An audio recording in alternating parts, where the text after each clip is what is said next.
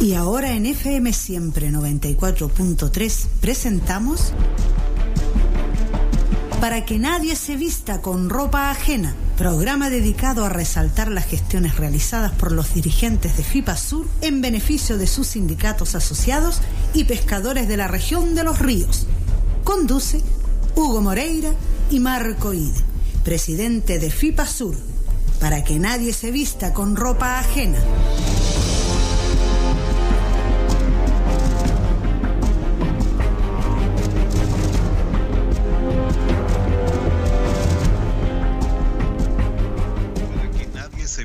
Con ropa ajena y hasta el aire a través de la 94.3 en este día sábado, día 29 de enero. Se termina el año, el primer mes del año, eso quise decir, eh, y estamos haciendo programa con don Marco y de Mallorca. ¿Cómo le va, don Marco?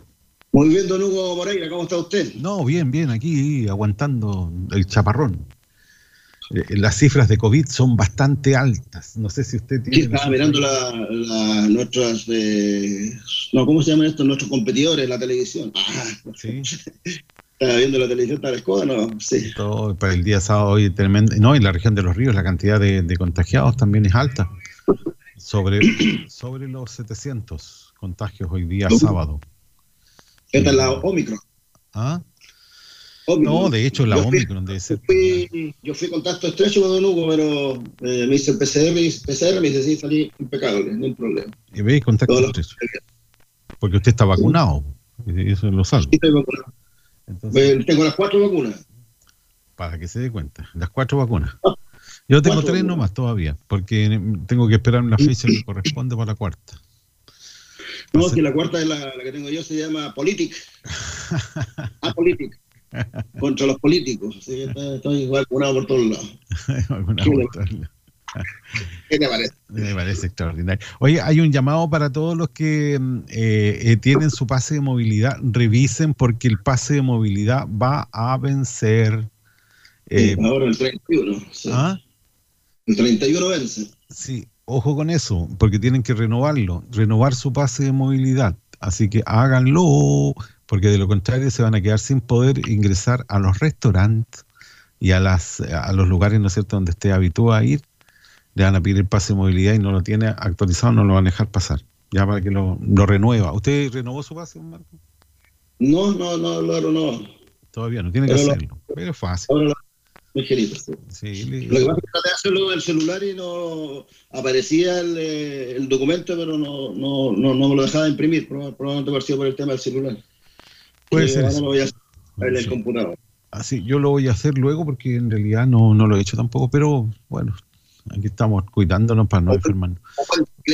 Sí, ahí. Oye, démosle, démosle, un saludo a, nuestra gente, a, nuestros eh, auditores, tanto por la señal normal como la señal online. Así que un gran saludo a toda la, gente que está escuchando nuestro programa y que también lo puede escuchar eh, el día martes, que se, se repite Así que un gran saludo, un gran abrazo a toda la, comunidad costera, sobre todo, eh, de, todas las, de todas las comunas de nuestra región, y también a todos los compañeros que están escuchando en las distintas eh, regiones de nuestro país, y también a algunos amigos que tenemos ahí también en el extranjero.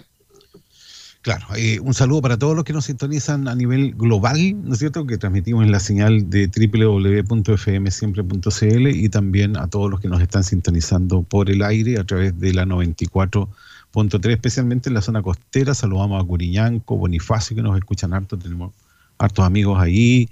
Eh, oiga, en Pilolcura también amigos que nos escuchan a través de la señal eh, online y también por la señal eh, abierta. Así que un saludo para todos, que les vaya excelentemente bien en esta jornada, la Isla del Rey, la Caleta del Piojo, que está con su muestra costumbrista funcionando, dicen que con mucho éxito, estábamos conversando con don José Ávila esta mañana. Eh, ¿Vamos a repetir esa entrevista luego, don Marco? Me, imagino que sí. Sí, hay que darle color a la muestra costumbrista. La es que ha estado bastante buena. Yo, la verdad que yo no he ido, me tienen ahí de esclavo en la casa, me tienen de minero, sacando cerro ahí, cortando, picando. Ah, nunca había picado tanto. Pero tienen trabajando, oiga. Así que eso también, ¿ah? Así que, bueno, que, que, sea una bonita jornada. Oye, Corral no hemos saludado a nadie. Este, ¿A quién va a saludar en Corral, don Marco? A todos, darle un saludo al alcalde que me encontré con él en el lanzamiento del, del, borde del borde fluvial de Valdivia, eh, que fue, hace, que, fue esta, semana, y que de ahí vamos a tener también en el programa, como las dos y media por allá, a Daniel Bifani, que es uno de los eh, encargados de este gran proyecto, así que es eh, un buen, un lindo lanzamiento con muchas autoridades, está encabezado por el gobernador, nuestro gobernador regional, Luis Cubertino, y también por la alcaldesa, la alcaldesa de Valdivia, Carla Hamma. Ahí estaban todas las autoridades ahí, también estábamos invitados nosotros, que somos partícipes también de, esta, de este plan maestro del borde fluvial de Valdivia. Se entregó un libro que se sacó de, esto, está bastante interesante, y en la tercera página ya aparecen todos los logos de las instituciones que han participado de este plan, y ahí está también la pobre FIPASUR también con su logo. ¿Qué le parece? Me parece extraordinario, muy bueno eh, que se le reconozca también el trabajo que hacen los dirigentes de FIPASUR. Oiga, tengo entendido que el lunes tienen reunión, don Marco, ¿no? ¿Hay una reunión programada de FIPASUR? Sí, vamos a hacer una reunión porque eh, que la pidieron los cerqueros por, por eh, un tema que tiene que ver con eh, la zona contigua que está dentro de la ley y también está en el plan de manejo de la sardina y anchoveta. Ellos, ellos nos van a exponer ahí lo que están, lo que pretenden hacer con la gente de Calbuco. así que lo, lo escucharemos atentamente. Bueno, pues de, todas maneras, eh, esto está dentro del plan de manejo, así que no, hay, mucho, no hay mucho que hacer, hay que tratar de, poner algunas condiciones seguramente eh, de, operación, eh, ir viendo algunos otros temas, ¿cierto? Que no, no exista una una, ¿cómo te llamaron? Una, respecto a los pescadores de pequeña escala, una interacción muy fuerte respecto a los pescadores de pequeña escala. Así que, bueno, pero ahí el lunes, como te digo, vamos a ver, eh, no nos adelantemos, a ellos nos van a contar todo lo que están haciendo. Y como te digo, esto es parte, parte del plan de manejo de, esta pesquería que va entre la, que es de la macrozona entre la quinta y la décima, décima región. Aquí estamos hablando de peces que se mueven. Es distinto cuando uno habla de, de moluscos, ¿cierto? de choritos, cosas que son estáticos, que están ahí, que no, tienen, no tienen movimiento. Así que hay que esperar eso. Sí, mira, me están pidiendo un favor y yo, eh, como esta es una radio de servicio eh, y este programa también, el de FIPASUR, ¿no es cierto? Nosotros tenemos que ayudar a la comunidad. Nos informan de que eh, hay toma de muestras PCR hoy día sábado 29 de enero, hoy sábado 29 de enero.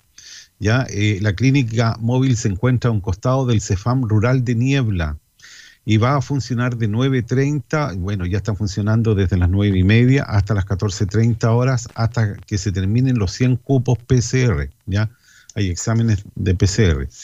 Dice, la persona eh, en alerta COVID debe haber tenido contacto con algún caso confirmado según las siguientes circunstancias si vive, ha estado cerca o al menos un metro de distancia de un caso confirmado sin uso correcto de mascarilla en los últimos dos días antes del inicio de los síntomas o de la toma de exámenes y hasta siete días después.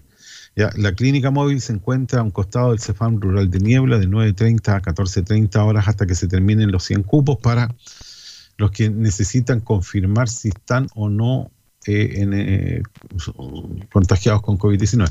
Ya para que vayan a hacerse el testeo, porque es importante saber y así evitamos, ¿no cierto?, propagar más esta peste.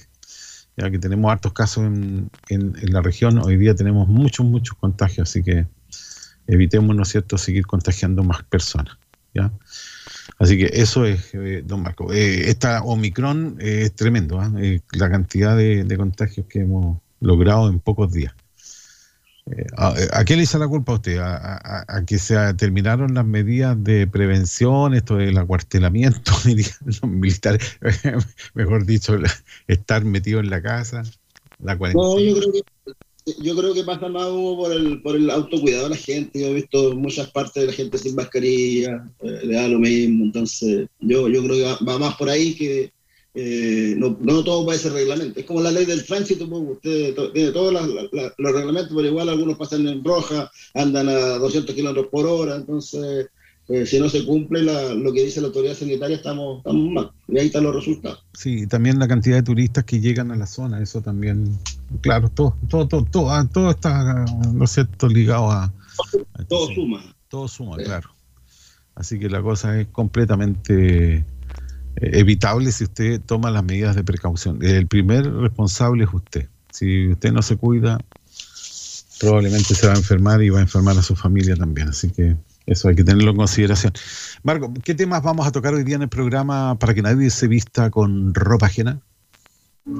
Hartos temas, por Hugo Moreira, usted le mandé la pauta. ¿Por qué me siempre me pregunta es? Porque usted es el director del programa. Oye, no, poco la muestra costumbrista, me dijiste que ya habían entrevistado a Ávila, pero volver a escucharlo, ¿cierto? Que hay que darle, darle auge a, la muestra costumbrista Caleta del Piojo. Ahí también hay otras muestras también interesantes también que, están, que están funcionando en nuestra, en nuestra región. Eh, vamos a hablar del lanzamiento oficial del Plan Maestro del Borde Costero que se hizo esta semana, como decíamos al principio. Eh, también vamos a tener alguna noticia interesante para los buzos mariscadores, ya que funcionó también el Consejo Zonal de Pesca, que, lo habíamos dicho la, en, el programa pasado. Ya, ya están con nuestros consejeros, los tres consejeros eh, titulares y tres suplentes. Bueno, participan los titulares, ¿no? Eh, en, en, esta reunión que se hizo, donde se aprobó un recurso importante para los pescadores de nuestra, de nuestra región, sobre todo para los buzos mariscadores. Buzos mariscadores.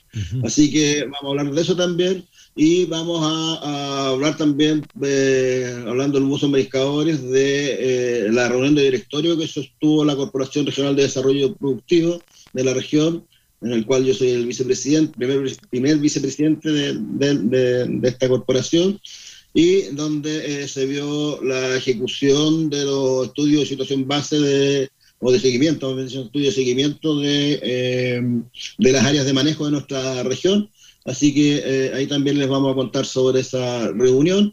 Y esta semana tuve una reunión súper importante, Hugo, relacionada con nuestra, con nuestra propuesta que tiene que ver con, eh, con que el mar esté en la Constitución. Ah, nos reunimos con Adolfo Millabur y Tiare Aguilera, eh, Adolfo, representante de los pueblos originarios eh, mapuche, y eh, Tiare de los pueblos del pueblo Rapanui. Así que vamos a sacar lo mejor que hay en esa, en esta reunión que estuvo muy, muy buena, ya que hablamos de, de, una norma, ¿cierto? Que una de las comisiones donde están ellos, que es la comisión 3, entiendo, aprobó y eh, de cuáles eran nuestras apreciaciones al respecto, ¿cierto? Y tenemos también algunas eh, e indicaciones, ¿cierto?, al respecto.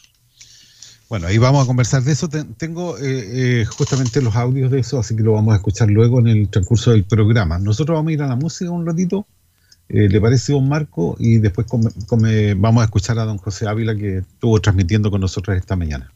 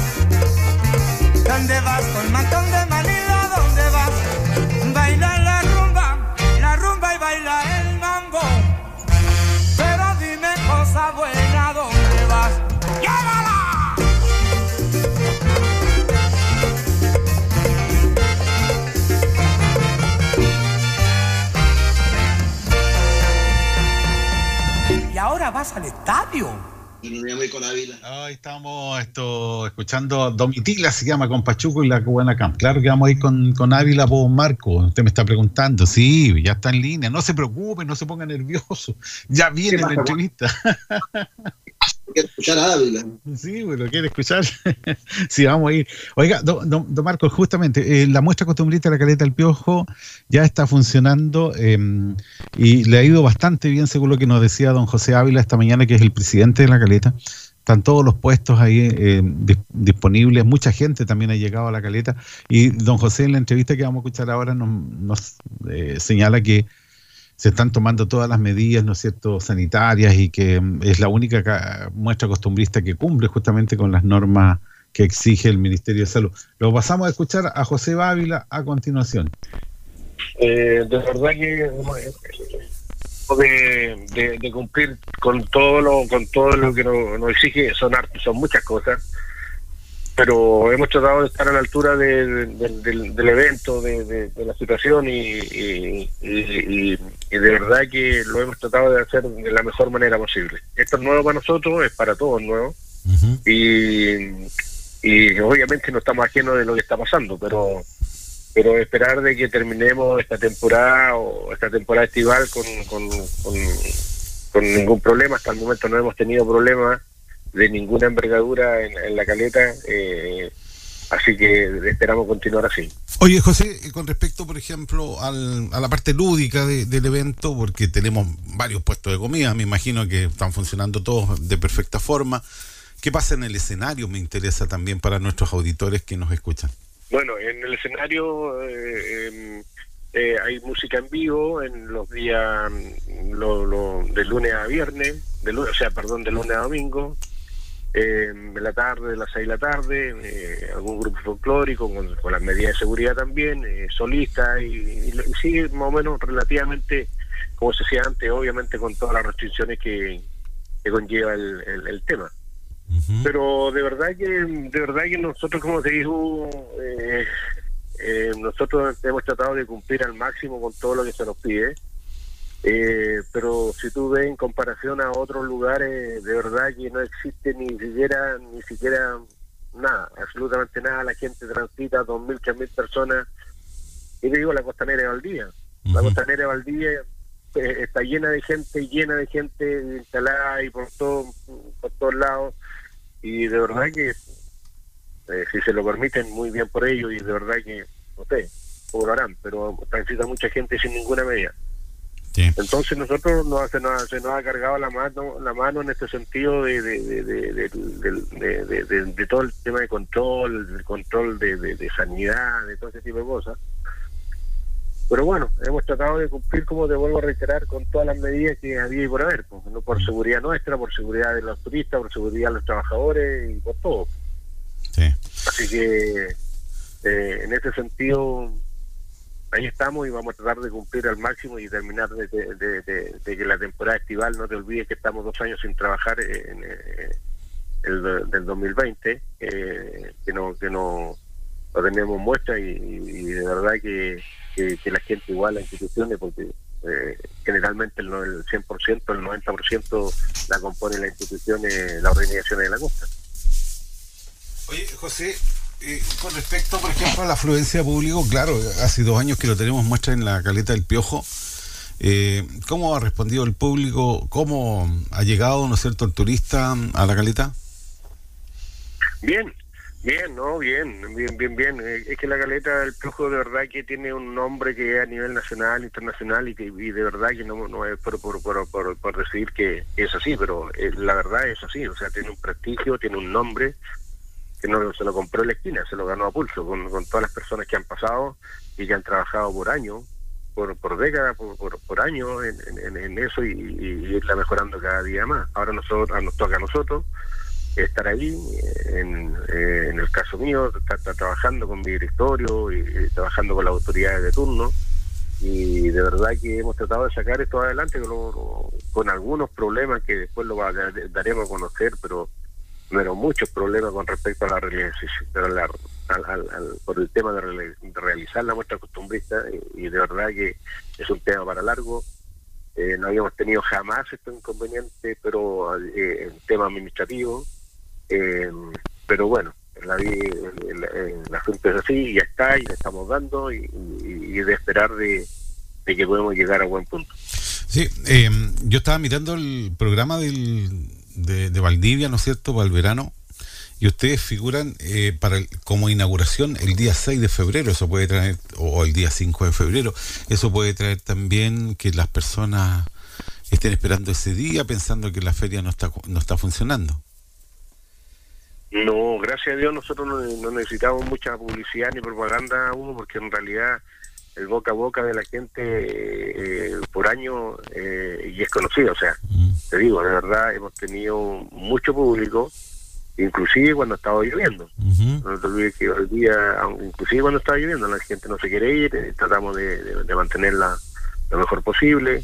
Tenemos mesa en todos los lugares, eh, un, espacio muy amplio, por eso como tú lo acabas de decir, o sea, la gente ni se topa, tiene tiene puesto, quiere comer afuera y, no hay ningún problema. O sea, estamos al aire libre o a la orilla del mar, si quieren ir a comer no tienen ningún problema. Entonces, mm, eh, sí, no hemos tenido bastante gente, de verdad que hemos tenido bastante gente y gente muy gente ordenada. En ese aspecto me, me, refiero a gente que está consciente de lo que, está pasando. se va a su mesa, claro, con, consciente del tema que está pasando y, obviamente eso nos, ayuda a nosotros también. Sí.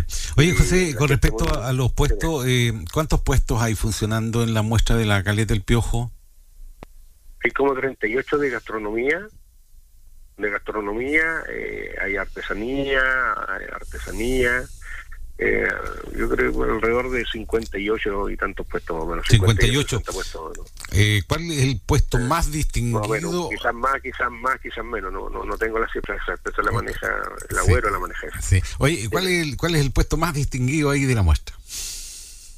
En realidad son todos, ¿ah? en realidad son todos distinguidos, todo la empanada de marisco, los asados al palo, las pailas marinas, los pulmay, la humita, todo. O sea, eh, hay gusto para el cliente, para todo.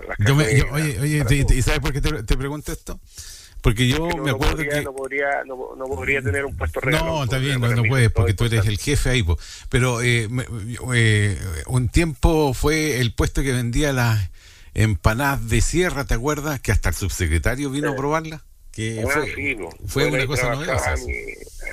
Sí, pues sí, sí. Ahí hasta el año pasado, hasta el 2020 trabajó mi madre. Que ya no dejó el. Trabajó el 2020, fue el último año que trabajó mi madre. bueno, mi mamá trabajaba todos los años, toda la vida trabajó en la muestra costumbrista, eh, costumbrista era su vida. Mm.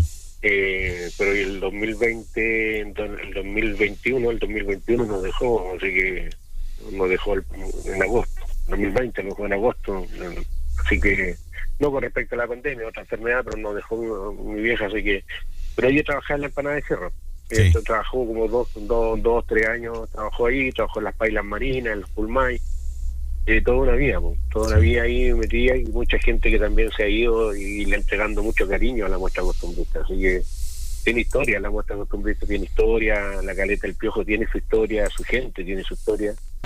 Y así que eso, y ahora hay otra señora trabajando ahí, hay otra señora trabajando que es bastante rica y van a seguir con la misma con la misma gana haciendo cosas ricas. Pues, así que y hay puestos, como tú dices, que son diferentes, que son eh, que, hay, que, son novedosos y obviamente esta es la idea, pues la idea es ofrecerle al turista una, una, una gama de, de, de, de, exquisiteces que, que, puedan que puedan disgustar y, y, puedan irse contentos. Pero vuelvo a reiterar, la gente ha estado bastante ordenada, los estacionamientos han funcionado súper bien, no hemos tenido problemas hasta, hasta ahora, siempre que nos faltan los manos largas que andan ahí, pero no, los muchachos han cumplido un trabajo, como te digo, hay un orden, hay un orden en la caleta que, yo no lo he visto en ninguna parte, no lo he visto en ninguna parte, eh, Hugo, y no te lo digo porque no, no, te lo digo porque quiero quiero que sea así. Es así.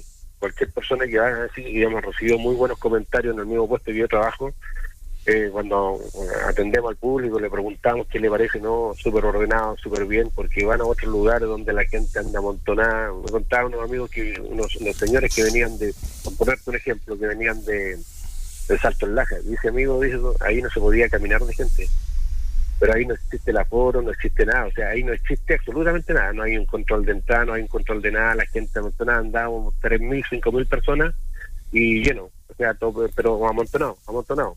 Acá no, acá hay un orden en la entrada, ustedes estacionan los vehículos, no, están súper, súper, súper seguros. Dijo que uno puede sentarse donde quiere y comer donde quiera.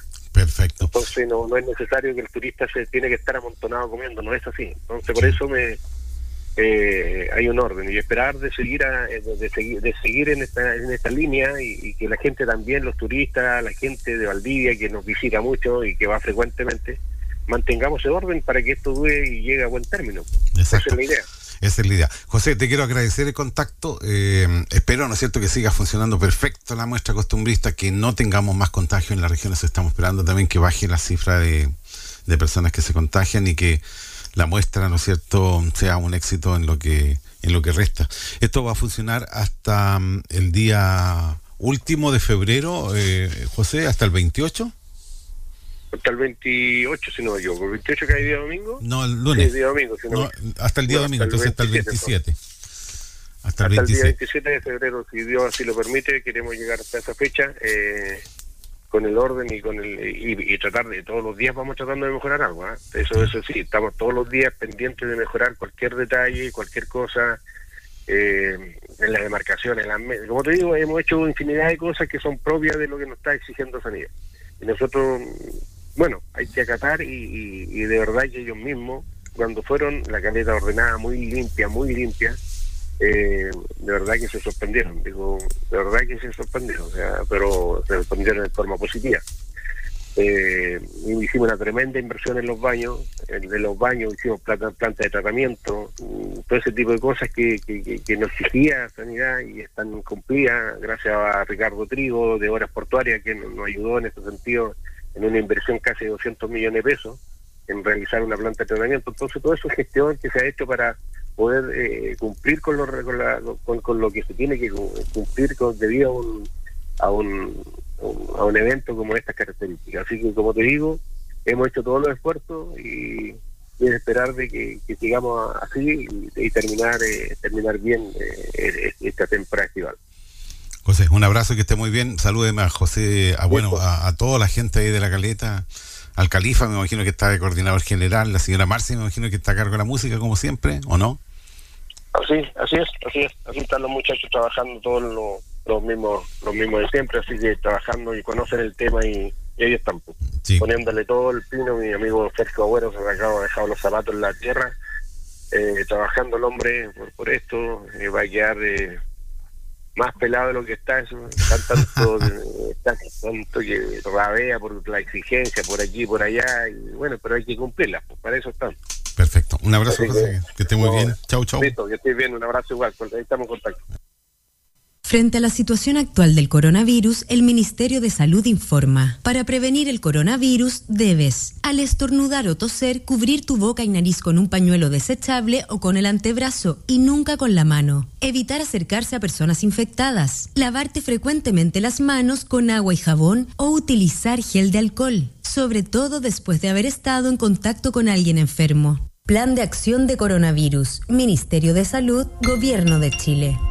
Signos y síntomas del coronavirus. Fiebre sobre 38 grados, tos seca, dificultad para respirar. Si no se tratan a tiempo los síntomas, estos pueden agravarse. Por eso, si presentas alguno de estos síntomas, dirígete al servicio de urgencia más cercano. Si tienes dudas, ingresa a gov.cl, minsal.cl o llama a Salud Responde al 600 360 7777. Plan de acción de coronavirus. Ministerio de Salud, Gobierno de Chile. Para todos los fanáticos de los sabores fusión de Chile Way Restaurante, ahora Chile Way Delivery. Disfruta del increíble sabor de nuestras quesadillas y burritos XL. Además, exquisitas salsas gourmet picantes. Ah, y no olvides que el mejor tequila margarita del condado está en Chile Way. Contáctanos al fono WhatsApp 9415-592-23 o búscanos como Chile Way en nuestras redes sociales. Chile Way Delivery. Chile Way Delivery. Lo mejor de México a la puerta de tu casa. Sindicato de Pescadores Artesanales de los Liles, con el apoyo técnico de la Oficina de Protección de Derechos, te invitan. Si tienes entre 10 a 15 años, perteneces a la comuna de Corral. Ven y participa de la iniciativa de control de salud adolescente. Nos preocupamos por ti, queremos que tú también lo hagas. Consultas o dudas, llámanos al número telefónico 632-471-337. Atenciones de lunes a viernes de 10 a 17 horas. Proyecto financiado por el Gobierno Regional de Los Ríos. La Universidad San Sebastián acreditó internacionalmente seis carreras del área de la salud en sus cuatro sedes, con la agencia alemana ACAS, certificando el cumplimiento de los más exigentes estándares europeos. Obstetricia, kinesiología, terapia ocupacional, fonoaudiología, enfermería y nutrición y dietética. Universidad San Sebastián, una gran universidad que avanza y crece. www.uss.cl ¿Qué cómo me siento con el plan 200 GB de WOM? Sencillita, tranquilita, respiro y me porto a WOM. Cámbiate al nuevo plan WOM 200 GB con redes sociales, música y minutos libres por solo 11.990. Pórtate al 600-200.000 o en WOM.cl. WOM, nadie te da más. Así nomás. Bases y condiciones en WOM.cl. Nuestro medio ambiente es único y nuestra misión es cuidarlo. Prevenir incendios es muy importante, ya que el fuego puede provocar gravísimos daños al suelo, al aire, al agua, a la fauna y en general a todos los ecosistemas de nuestro planeta. Evita los fuegos peligrosos con fósforos, encendedores o chisperos. El fuego no es un juego. Y recuerda, si eres testigo de un incendio, avisa o denuncia. No más incendios. Arauco, renovables para una vida mejor. Desde música para los más chicos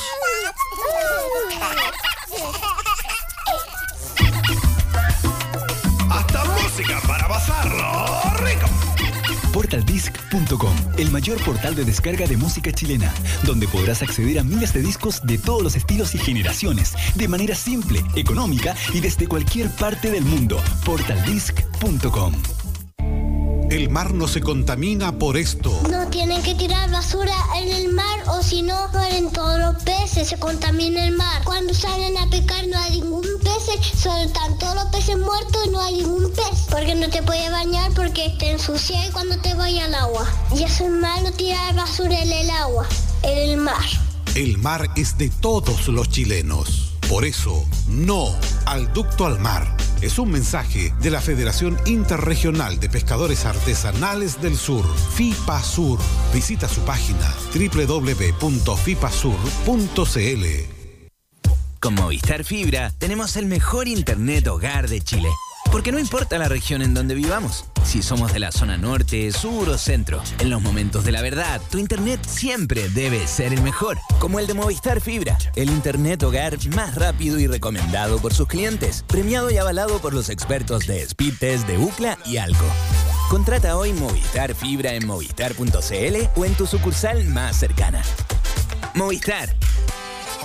Siempre juntos. 94.3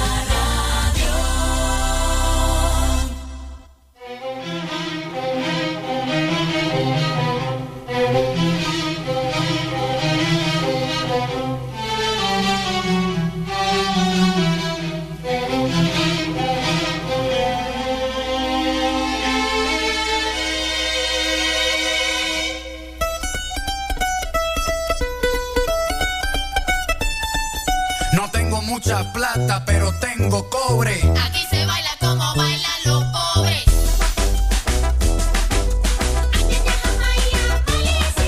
No tengo mucha plata, pero tengo cobre. Aquí se baila como bailan los pobres. aquí llegó tu Robin Hood. A meter las bolas en los boquetes como Tiger Woods. Tú eres clase alta, yo clase baja. Tú vistes de seda y yo de paja. Nos complementamos como novios. Tomas agua destilada, yo agua con microbios. Tú la vives fácil y yo me fajo.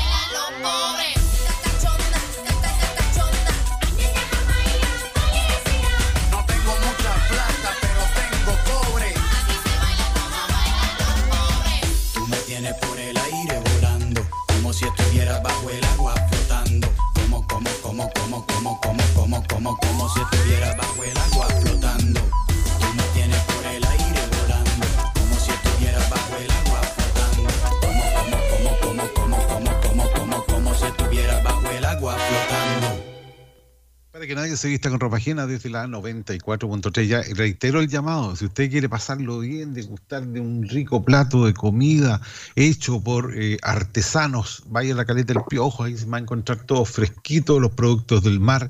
Lo sacan ahí porque tienen el mar al lado, así que estiran la mano y sacan los productos. Si quiere comer congrio, congrio dorado, me dijeron que está muy rico ahí en la caleta del piojo, don Marco. Ah, bueno, verdad que usted no, no le dan permiso para ir. Pero pero todo el mundo ahí, los que han ido, dicen que es excelente la comida. La cerveza artesanal también, la sidra, eh, las tortillas rescoldo, eh, el pastel de humita. Hay de todo, empanadas de marisco. En la caleta ¿Cuál es el, piojo. cuál es el pastel de humita, Hugo? ¿El nuevo? Eso no, no lo había escuchado yo. Pastel Ah. de humita. Humitas, me dijo don José Ávila, que estaban muy buenas. las Eh, Pastel de humita, me dijo usted, pastel de choclo. Ah, el pastel de choclo también, pues sí, hay pastel de choclo. Ya. Usted, ¿En su casa qué le invitan de almuerzo, Marco? Ah, yo comí, choclo, cho- comí choclo nativo de acá de la zona. Muy rico, dulcecito, ese choclo fresquito, dulcecito. Recién sacado, lo, lo trajo un, un amigo de Mafio, directamente. Fue la mañana temprano a cosechar y me pasó a dejar ahí un saco. Mira, pues esos son los buenos, esos son los que sirven para hacer el pastel. Pues. Eh, el otro, el, el choclo que venden, ese grande, ese es de saurio, no tiene sabor mucho, así que no, lo que dice usted es verdad. El choclo de la zona es el mejor para hacer la- las humitas y el pastel. Claro que dentro del saco venían seis choclos nomás, pero era un saco. No le alcanza porque eran seis, pues claro, bueno, claro. Está bien, ¿no? A Oiga. caballo regalado le miran los dientes. Ah, no, choclo. eso, eso, eso es una verdad. ¿eh? Caballo regalado no se tiene por qué uno criticarlo. Ya, si es cojo, mala suerte, ¿por qué le vamos a hacer? ¿Ah? Lo regalaron, digo, uno que ya están mirándole los dientes. Lo que pasa es que es, es un dicho antiguo, claro, cuando se compraba el caballo, lo primero que hacían los viejos era mirarle los dientes. Bueno, miraban los dientes al caballo. Entonces, pero al caballo regalado no hay que mirarle los dientes, o sea, como venga, venga cojo, venga manco. claro. Hay que echar para adelante, no, Marco. Oiga, eh, vamos a hablar un poquito con don Adolfo Millabur y Tiari Aguilera. Ellos son constitucionalistas, hoy día están trabajando en varios aspectos, pero como representan al pueblo originario, fueron convocados, ¿no es cierto?, por los pescadores artesanales para hablar sobre el mar, el maritorio, el océano, la costa, no sé cómo, eh, eh, el sistema marino, no sé cómo, eh, la zona azul. ¿Cómo, cómo quiere que, se llame esto en la Constitución? Yo, tengo esperanza de que la- la, constitución se refleje lo, que somos. Somos un país oceánico, Chile país oceánico. De hecho, de hecho hay un libro de, de ah, ya me olvidé este, de ¿De Subercasó? Casó exactamente, Casó, eh, tierra, de oce- tierra de océano. Ah, lo dice, eh, por eso lo dice todo. ah. Eh, la- lamentablemente al océano siempre lo hemos visto como un límite, ¿no? Chile limita a tal parte, ¿cierto? Con el océano Pacífico. como un límite, no solamente lo hemos visto, y, eh, y es lamentable porque eh, eh, nuestro, nuestro territorio eh, o, nuestra, o nuestra casa, ¿cierto?, de, de- de país, de terreno de país, no solo es de tierra, sino que también tiene agua. Y esa agua es el océano. ¿Ah? Y ahora se está viendo todo el tema de poner eh, el eh, maritorio. Lo que pasa es que el, el tema de maritorio yo no, no, no, no, discrepo mucho de eso porque eh, el maritorio no está definido en ninguna parte. ¿ah? Entonces, por lo tanto, si se define maritorio en la Constitución, esa va a ser la definición que va a tener el maritorio. ¿Me entienden? Eh, y lo que hemos, hemos estado haciendo con, eh, con los constituy- constituyentes, llevamos 26 reuniones con ellos, ya, con 26 constituyentes, eh, dándole a conocer, ¿cierto? Primero nuestra opinión respecto a por qué el mar debiera estar en la, en la Constitución y últimamente ya hemos hecho algunas eh, propuestas y habían ahí, para un poco que la gente entienda, eh, había también algunas eh, normas o iniciativas ciudadanas que uno podría eh, meter, pero lamentablemente no son muchas firmas ¿no? y sobre todo en el sector artesanal no, no toda la gente tiene tiene eh, internet, entonces es bastante complicado. Eh, si estuviéramos viviendo en Santiago hubiera sido más fácil, ahí, ahí ya la cosa hubiera sido más, más fácil. Entonces lo que decidimos fue, eh, eh, debido a presentaciones de este tema, que lo explica también Adolfo ahí, que eh, el meritorio iba a estar dentro de la Constitución, esperamos, ¿cierto?, que eh, se viera alguna iniciativa y de hecho se hizo, hay varias iniciativas que se presentaron y la que está corran- corriendo es la iniciativa eh, convencional constituyente presentada por Cristóbal Andrade, eh, Tami Pustilski, eh, Claudio Gómez, Julio Álvarez, conocido nuestro, Bastián Lavé, Adrián Ampuero, Amaya Álvarez, Alves, perdón, Tiara Aguilera, con quien estuvimos, Adolfo Millabur, Jennifer Mella, Yarela Gómez, César Uribe, la, nuestra Ramona Reyes, Mauricio Daza, con quien también estuvimos, Elisa eh, Justinianovich y Wilfredo Bacián, que es de los pueblos también, ¿cierto?, de, de un pueblo originario del norte. Eh, y ellos están trabajando, eh, esta iniciativa a continuación se llama Establece base del Estado regional integrado por regiones autónomas.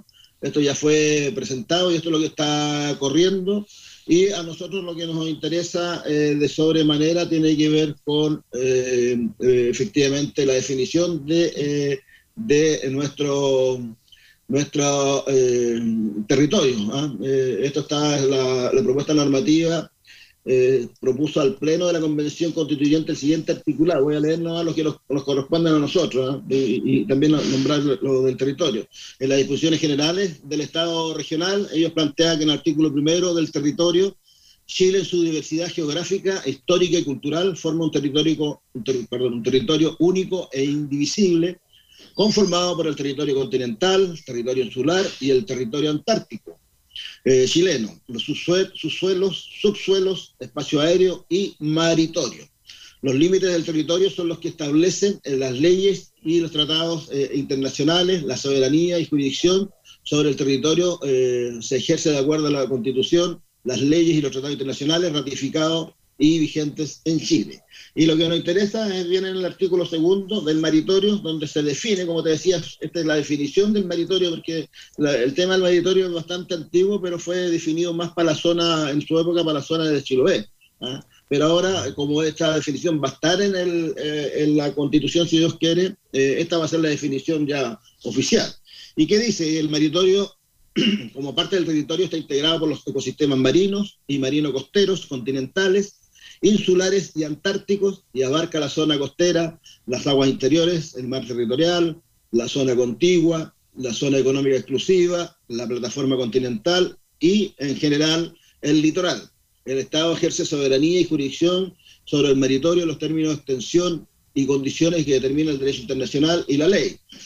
Y de ahí viene cierto un párrafo que es el que nosotros ahí estamos eh, tratando de, de arreglar un poco. eh, dice que el Estado reconoce las diferentes formas de relación entre los pueblos originarios y comunidades costeras con el maritorio, respetando y promoviendo sus usos eh, constitucionarios y locales, considerando un espacio integral de convivencia entre lo tangible y lo eh, intangible. Y en el tercer inciso eh, indica que es deber del Estado proteger el maritorio, propiciando las diversas vocaciones y usos asociados a él y asegurando en todo caso su preservación, conservación y restauración ecológica. La ley establecerá su ordena- ordenación espacial y gestión integrada mediante un trato diferenciado y descentralizado basado en la equidad y justicia territorial. Ahí después vienen otros artículos de la autonomía de las entidades territoriales, de la solidaridad, cooperación y aso- asociatividad territorial del Estado regional, eh, de la participación de las entidades territoriales en el Estado regional, del desarrollo territorial,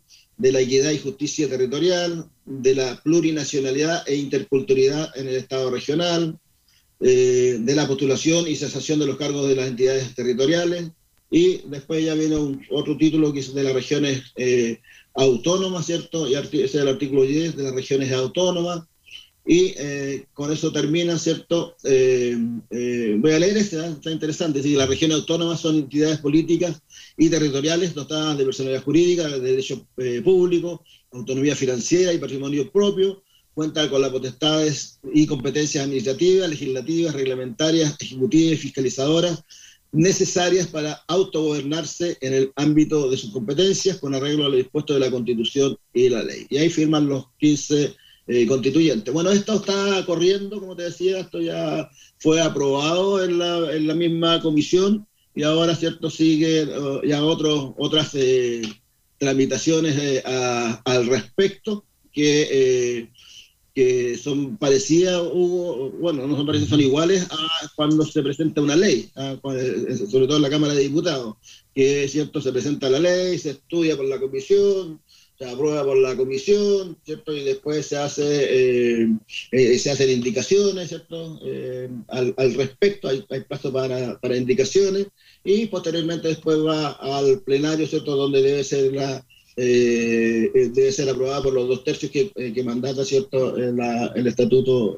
constituyente.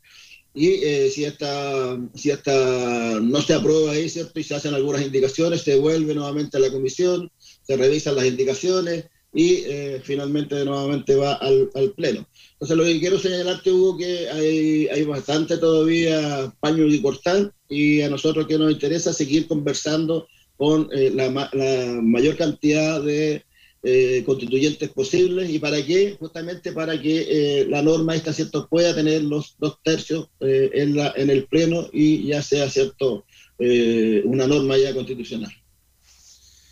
Mire, vamos a escuchar un poquito lo que dicen los constitucionalistas. Primero que nada, a don Adolfo Millabur y también eh, él le da la, después le da el pase, le entrega el micrófono a Tiari Aguilera, que es de la isla de Pascua, para que también se refiera a lo que están solicitando los pescadores respecto de qué es lo que debería decir la Constitución eh, sobre las actividades marinas, ¿no es cierto?, las actividades de borde costero, etcétera. Bueno, escuchemos lo que dice don Adolfo eh, Millabur y eh, Tiare Aguilera. Sí, mira, eh, yo sé que conocen, me conocen más a mí que a Tiare, porque Tiare Rapanui está vinculada a, a la isla ya, pero yo con la Tiara somos, somos dupla en la Comisión de Forma de Estado. Representamos también eh, en la Comisión 3, como ustedes bien lo han, lo han estudiado y lo han, lo han seguido también, este trabajo respecto al tema de la forma de Estado y dentro de las obligaciones que tenemos como comisión, aparece que tenemos que dar una definición respecto al maritorio.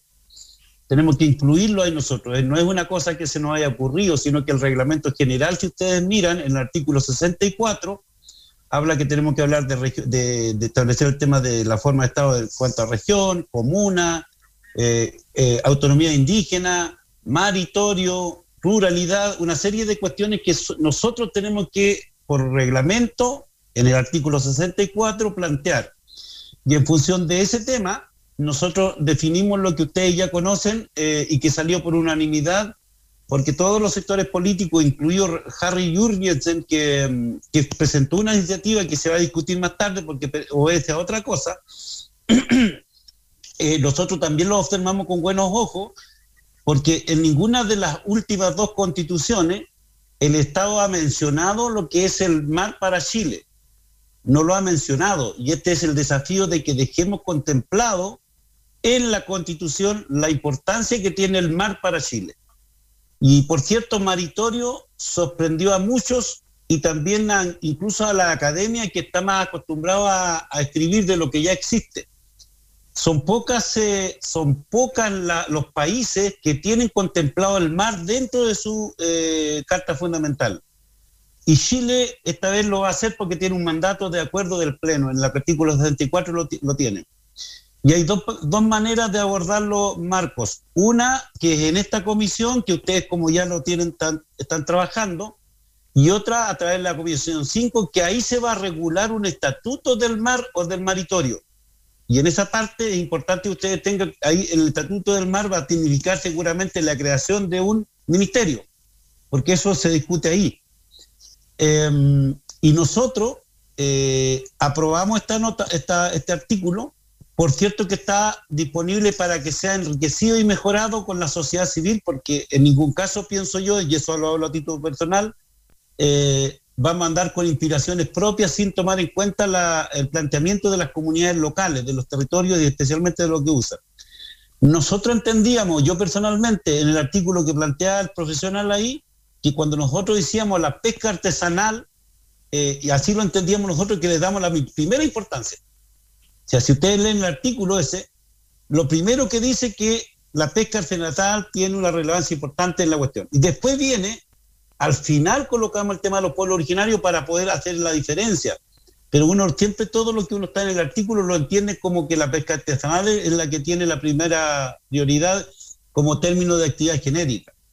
Ahora, ¿por qué maritorio? Nosotros entendemos que maritorio es un concepto aglutinador, que no solamente eh, involucra lo que son los usos productivos, sino que también se hace cargo de los ecosistemas que interactúan en el mar, pero también permite que no solamente los marinos estén a cargo de una, una idea defensiva, sino que también todos los actores para que tengamos gobernanza de una otra manera que no tenemos hoy día en Chile. En Chile cada uno hace lo que puede o lo que quiere y no hay una, una gobernanza, no hay una forma de llevar una, una administración razonable con todos los actores in- involucrados, los industriales, los artesanales, los semi-industriales, los- las actividades portuarias.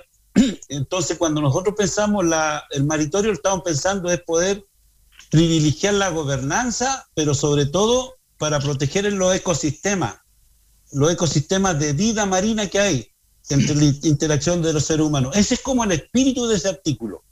No va en contra de los intereses, menos de mi parte, como Gino, Gino me conoce bastante, hemos estado en muchas luchas juntos. Lo que, lo que yo no podría vivir tranquilo si es que estamos perjudicando a la pesca artesanal en esto. No, yo creo que no, al contrario, yo creo que estamos privilegiando de que los distintos actores tengan la posibilidad de poder interactuar de manera, eh, con una forma de eh, llevar por sobre, todas la- lo- lo- por sobre todas las cosas adelante el ecosistema. Eso es como el espíritu que estamos discutiendo y creo que ahí tenemos, por eso, tenemos unanimidad en, en- en la concepción.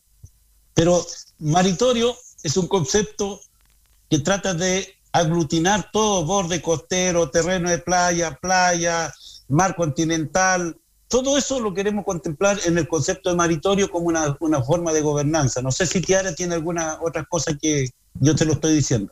Sí, gracias. Bueno, primero, gracias por la reunión. Eh, eh, yo quería decir varias cosas. Primero, la duda que tenían con respecto a las eh, iniciativas de norma. Eh, hay tres mecanismos distintos. La primera, que es la que tienen los convencionales, que son las, eh, iniciativas de norma constituyente, que nosotros eh, podemos presentarla hasta el primero de febrero. Ese es nuestro plazo límite y, se presentan a las distintas comisiones, dependiendo de la temática, con, una, con un mínimo de ocho patrocinios y un máximo de 16. ¿Ya?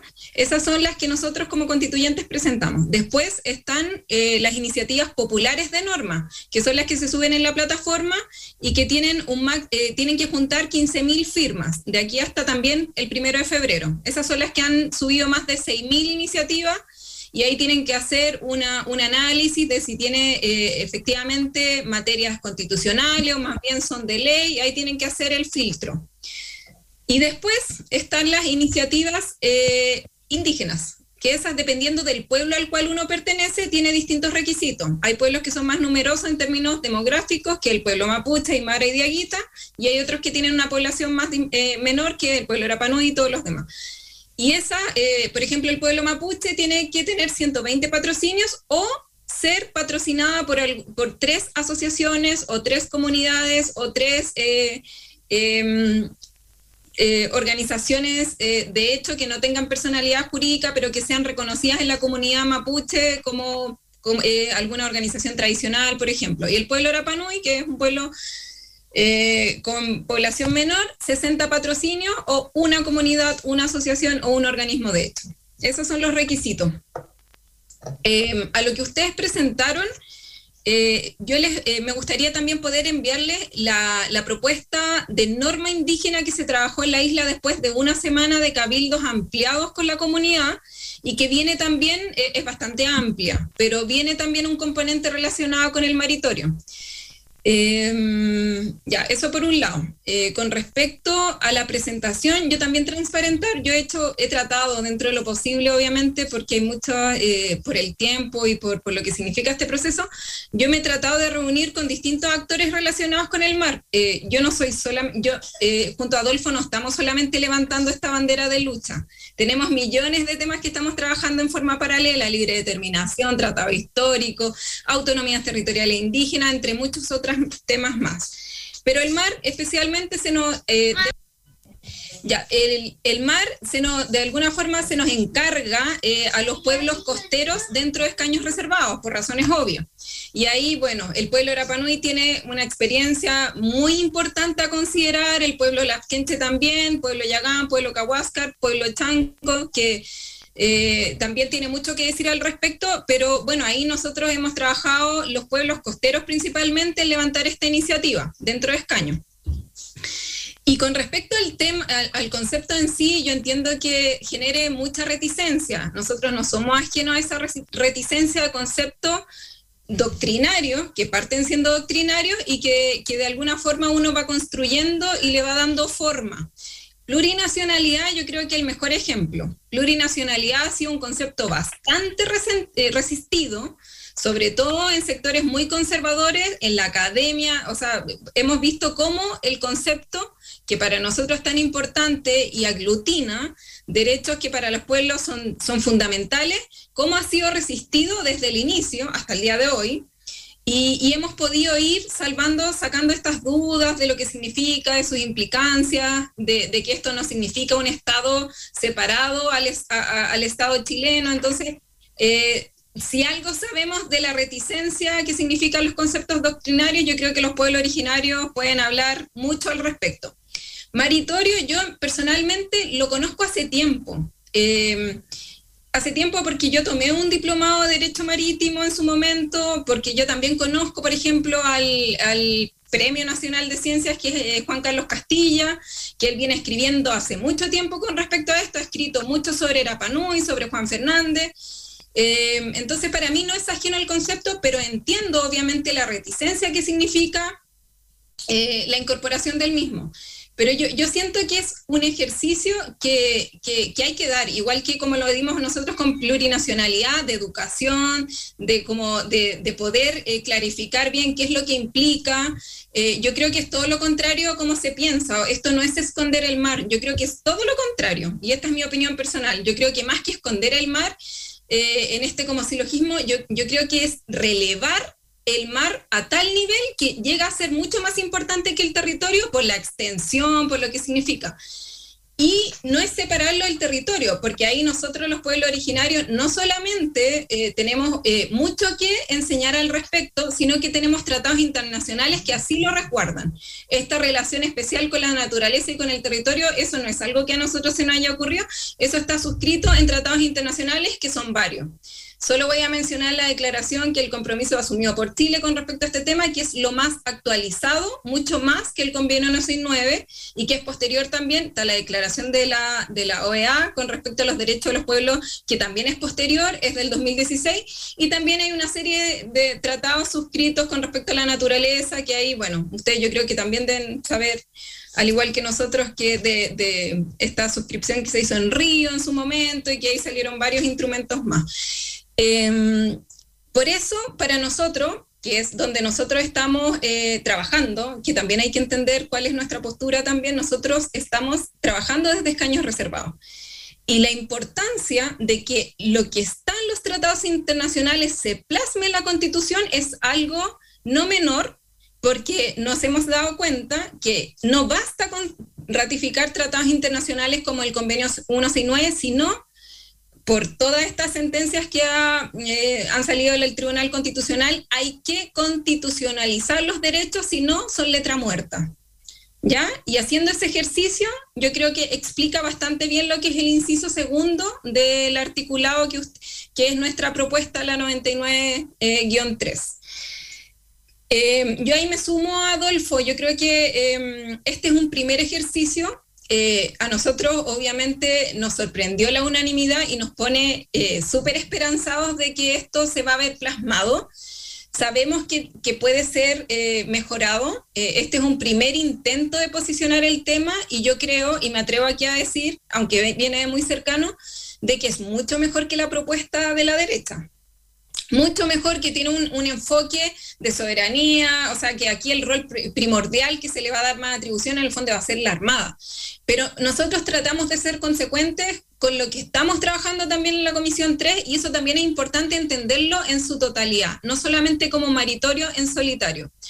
Nosotros estamos trabajando en la Comisión 3 en transitar de un Estado centralizado, unitario, a un Estado regional que eso va a traer una serie de implicancias y que le va a dar de alguna forma, o si es que esto sale bien y se aprueba, le va a dar una preponderancia a las regiones, va a tener mayor autonomía a las regiones, vamos a tener organismos que van a poder tomar decisiones desde los territorios y eso va a ser fundamental.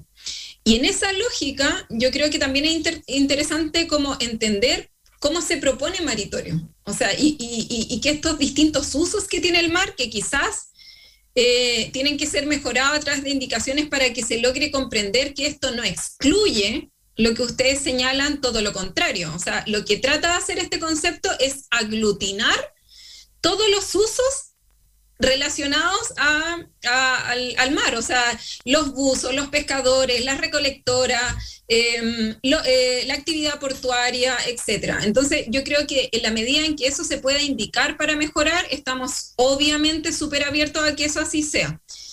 Em, y también, yo creo que no es menor considerarlo, en la comisión 5, que es lo que nosotros también estamos tratando de hacer, si bien no es nuestra comisión, es de trabajar eh, junto a ellos porque no pueden presentarse por separado este articulado de maritorio y por otro lado trabajarse un estatuto antártico, un estatuto marítimo, un estatuto espacial, ajeno a lo que se está discutiendo en la Comisión 3. Y en la Comisión 1 también, que va a tener, eh, que de alguna forma le va a dar las directrices generales a cómo cómo se organiza el poder finalmente. Si la comisión 1 es eso, es cómo se organiza el poder. La comisión 3 es cómo esto se materializa en la práctica en los territorios. Y la comisión 5 tiene que ver finalmente con lo que se va a incorporar o no incorporar, relacionado obviamente con los principios y los derechos que son de otras comisiones. Entonces, yo eh, creo que esta norma es súper perfectible, o sea, eh, yo creo que lo más peligroso es que por una desconfianza ante la terminología terminemos rechazándola de plano sin, sin siquiera hacer el ejercicio de, de mejorarla, así que yo por eso agradezco esta reunión.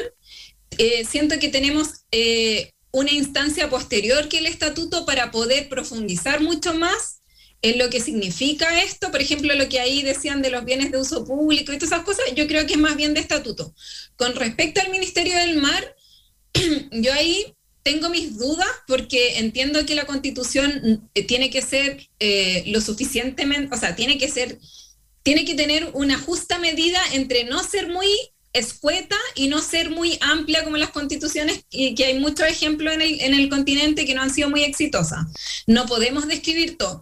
Los ministerios son más bien materia de ley, pero si, es, si hay un consenso em, generalizado entre los distintos actores que eh, es relevante como incorporarlo, o sea, no sé, ustedes, más la Liga Marítima, no sé qué, más la Academia, yo creo que se podría trabajar en un artículo transitorio eh, pero lo veo como, yo, yo como que dejaría todo lo que es materia de ley a la ley. Yo siento que esta, eh, eh, van a haber tantos cambios fundamentales, sobre todo a nivel de descentralización, sobre todo a nivel de reparación, por ejemplo, si hay un reconocimiento de los pueblos originarios, que lo va a haber sin duda, van a haber muchas normas transitorias que van a contener eso, entonces yo creo que vamos como a co- como que va a ser un desorden de normas transitorias que yo creo que el Ministerio de Ley es para un proceso posterior. Eh, eso con y, y también ahí yo tengo mis dudas, porque el Ministerio eh, del Mar también hay que ser súper cuidadosos de cuál va a ser finalmente el enfoque que se le va a dar. O sea, una cosa es lo que tiene España, por ejemplo, que en el fondo es como de pesca, ese es como su, su fuerte. Hay otras que es más bien de soberanía, entonces hay otras que es más bien como de, eh, de resguardo, eh, protección del medio ambiente. Entonces, también hay que, yo creo que falta una conversación más profunda, un debate más profundo de cuál va a ser eh, el principal objetivo de este Ministerio del Mar. ¿Ya? Eso es lo que yo les puedo transmitir. Eh, yo creo que esta norma nos tiene que hacer sentido a todos. Así que me parecen, no sé, yo creo que hay que darle vuelta a las indicaciones, pero las indicaciones las hacemos los convencionales.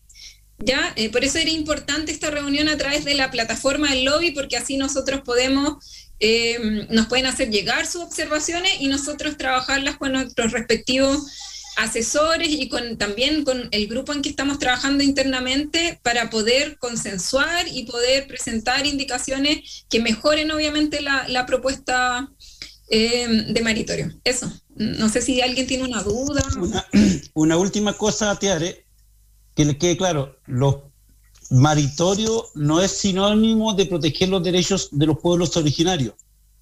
No es sinónimo. Al contrario, lo que permite solamente eh, eh, aglutinar todo lo que es el concepto que se conoce en función de la gobernanza. Y por cierto que los pescadores, y por cierto que los, los pueblos originarios deben estar ahí también. Pero es eso, no es una cuestión, si bien es cierto, nosotros con Tiare levantamos junto a otro dirigente el tema, lo pusimos, pero es un aporte, es un aporte para mejor convivir con la naturaleza, especialmente con el mar. Eso es para que entiendan, pero no privilegia ni le da ventaja a los pueblos originarios, al contrario, lo pone como un act- actor más si es que tiene que ser discutido el tema. Mire, lo último que lo que quería decir, lo que dijo Tiares es muy importante resaltar un punto. En la comisión donde estamos nosotros, forma de Estado, estamos definiendo de que el país ya no va a ser centralizado, va a ser con regiones autónomas.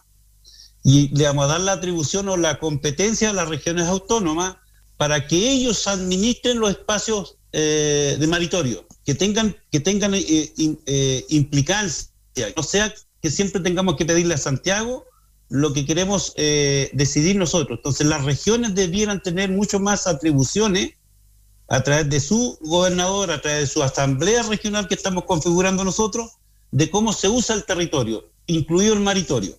Entonces, no hay que quedarse como una cuestión que está anexada, sino que hay un, cambio generacional en forma, en su conjunto, lo que es el, la forma de Estado. Eso para que lo tengan claro.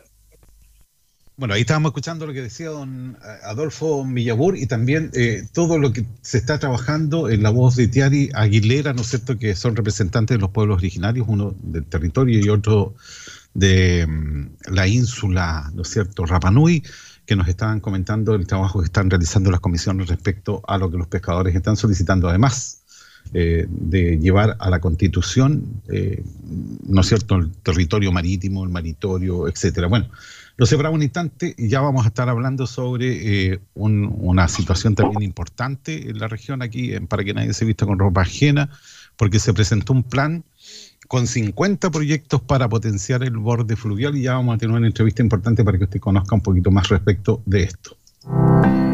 Si tienes licencia de conducir A3 o A4 con dos años de experiencia o licencia A2 antigua o A5 actual, tienes una gran oportunidad de formarte a nivel profesional como conductor de transporte forestal. Arauco creó un centro de formación en Coyico, comuna de Valdivia, para formar conductores y conductoras en la industria forestal.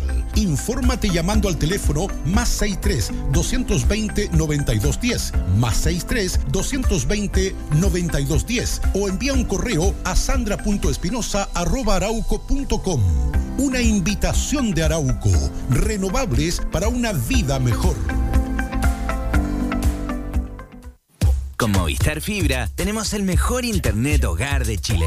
Porque no importa la región en donde vivamos, si somos de la zona norte, sur o centro, en los momentos de la verdad, tu internet siempre debe ser el mejor, como el de Movistar Fibra, el internet hogar más rápido y recomendado por sus clientes, premiado y avalado por los expertos de Speedtest de UCLA y Alco. Contrata hoy Movistar Fibra en movistar.cl o en tu sucursal más cercana. Movistar. Ya puedes simular tu beca para admisión 2022 en la Universidad San Sebastián. Conoce los distintos beneficios que podrías obtener con tu puntaje PDT simulando cuantas veces quieras. Becas hasta 100% de matrícula y arancel. Sé el primero en conocerlas ingresando a simulador.uss.cl. En la Universidad San Sebastián, nuestra misión es educar en la razón y en la virtud. Para todos los fanáticos de los sabores fusión de Chile Way Restaurante, ahora Chile Way Delivery. Disfruta del increíble sabor de nuestras quesadillas y burritos XL. Además, exquisitas salsas gourmet picantes. Ah, y no olvides que el mejor tequila margarita del condado está en Chile Way. Contáctanos al fono WhatsApp 9415-592-23 o búscanos como Chile Way en nuestras redes sociales. Chile Way Delivery. Chile Way Delivery. Lo mejor de México a la puerta de tu casa. Bomberos te necesita. Ayúdanos a seguir cumpliendo con nuestra labor. El Cuerpo de Bomberos de Valdivia necesita de tu solidaridad. Deposita o transfiere a la cuenta corriente 7406-1062 del BCI, RUT 82 983 700-5. Correo electrónico valdivia arroba bomberos.cl. Tú eres parte de nuestros logros.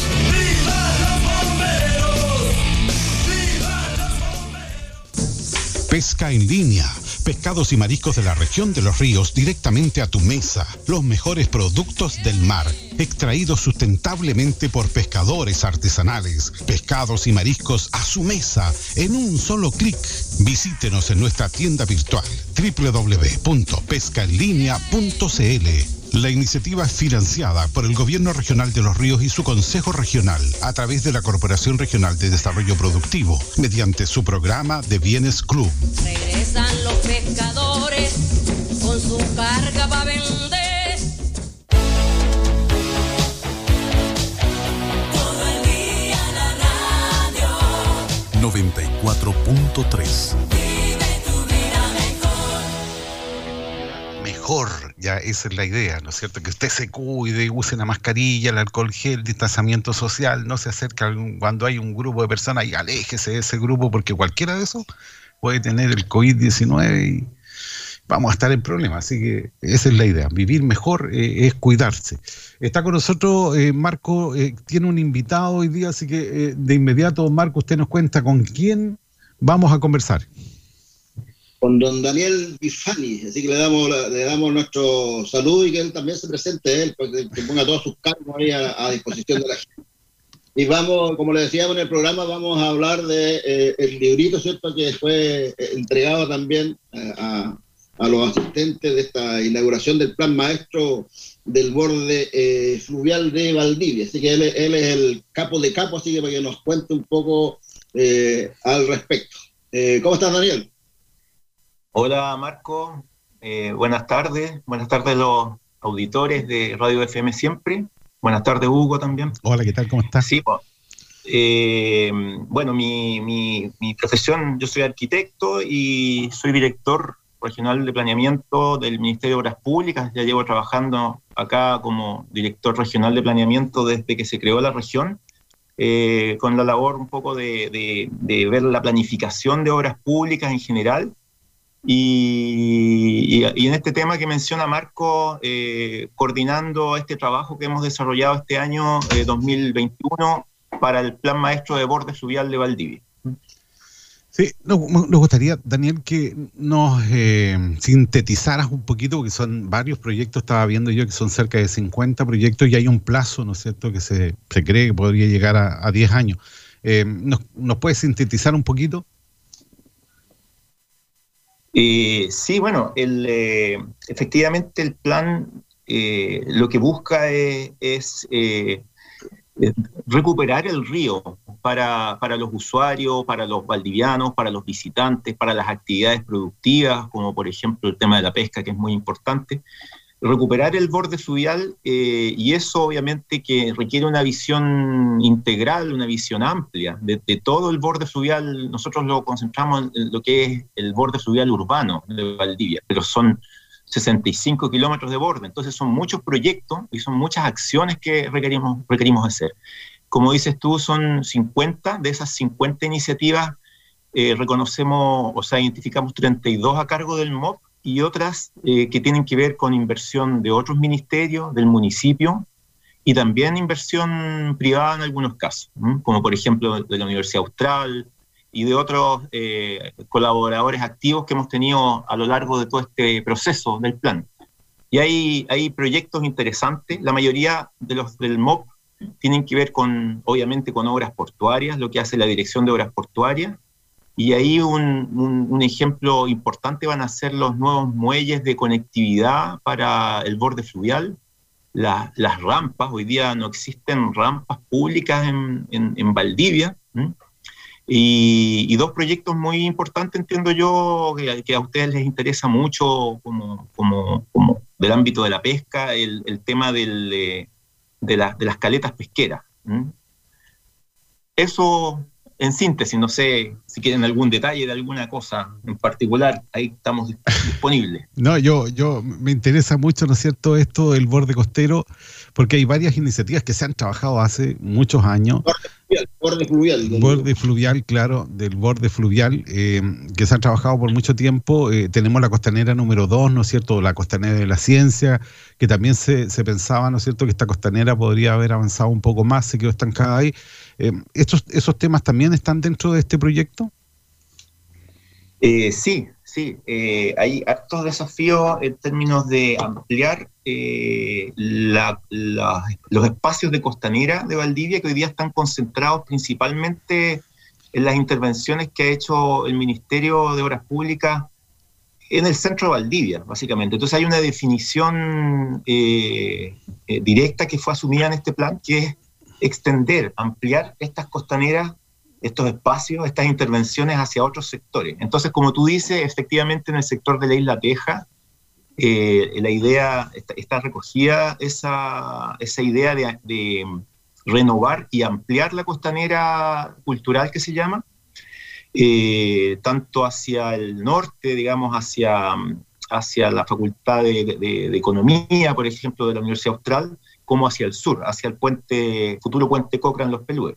Sí. Pero no solamente en la, en la, isla Teja, la idea también es extender esto hacia Coyico, hacia las ánimas, y con otro tipo de intervenciones, de senderos, de otro tipo de, de, de proyectos, extenderlo también hacia otros, hacia otros ríos de nuestro ámbito urbano, eh, eh, no solamente concentrado en lo que es el centro de Valdivia. Eso... Principalmente. Ahora, por ejemplo, hay un, hay un tema ahí para trabajar en el borde, ¿no es cierto?, fluvial. Eh, ¿Van a tener que hacer algún tipo de expropiación? ¿Cómo se va a hacer eso, por ejemplo, para...? Eh, porque van a haber muchos que se van a oponer a esto también. O, o eso ya está Espe considerado. Esperemos que no. ¿Mm? Esperemos que no haya mucha gente que se oponga, porque lo que hemos visto como experiencia de desarrollo es que este plan concitó muchas voluntades y mucho, mucha buena percepción por parte de de usuarios, usuarios del río, sociedad civil, autoridades, eh, autoridades entrantes del, del, municipio, del gobierno regional, eh, de la academia, eh, del mundo ambiental, del mundo ciudadano. Entonces, evidentemente que para hacer proyectos, ya cuando pasemos a los proyectos en específico, van a haber intereses o, o detalles que va a haber que ir revisando proyecto a proyecto. Uh -huh. En algunos casos, claramente pueden haber eh, necesidades de, de, generar algún tipo de expropiación cuando haya que hacer alguna intervención en un espacio que se requiera y que hoy día es privado. Uh -huh. Pero en la mayoría de los temas, más bien de borde fluvial, las intervenciones que hace obras portuarias tienen que ver más con, eh, con, con, con, la intervención en, en, lo que es el borde, en el espacio, en el espacio eh, fiscal que existe en el borde fluvial, ¿m? en el espacio público. ¿m? Sí, porque son... Sí, adelante, Marco. Daniel, eh, respecto al tema de la, de la gobernanza, porque eh, la gente, la gente ahí me estaba preguntando, ¿y quién va, quién va a administrar esto? ¿Qué obras hace primero? ¿Qué otra segunda? Eh, ¿hay- ¿Va a haber una gobernanza al respecto? Eh, ese, ese, el tema del, del- del- claro, de la implementación del plan es clave, porque lo que nosotros cerramos en esta actividad donde, donde presentamos el plan y donde se, se puso a disposición este libro que tú mostraste, que eso fue antes de ayer, nosotros estamos cerrando un proceso eh, bien intensivo, bien importante, pero que fue que es la elaboración del plan, del punto de vista técnico, eh, la- to- todo, todo lo que da pie al- a la planificación. Pero ahora parte la, la- la fase más importante, que es implementar cada uno de esos proyectos y ojalá en los tiempos, evidentemente, que, que- que hemos pensado para, para ello, en alianza con, esta, con, con- con el municipio, con el gobierno regional, con, con el gobierno central, con los privados, con la univers- las universidades, etcétera. Y eso requiere un modelo de gestión. Eh, entonces, lo que se firmó el otro día en el acto de entrega eh, del, del- plan como tal, se hizo una, una actividad bien importante que fue una, una suscripción de un acuerdo de entendimiento.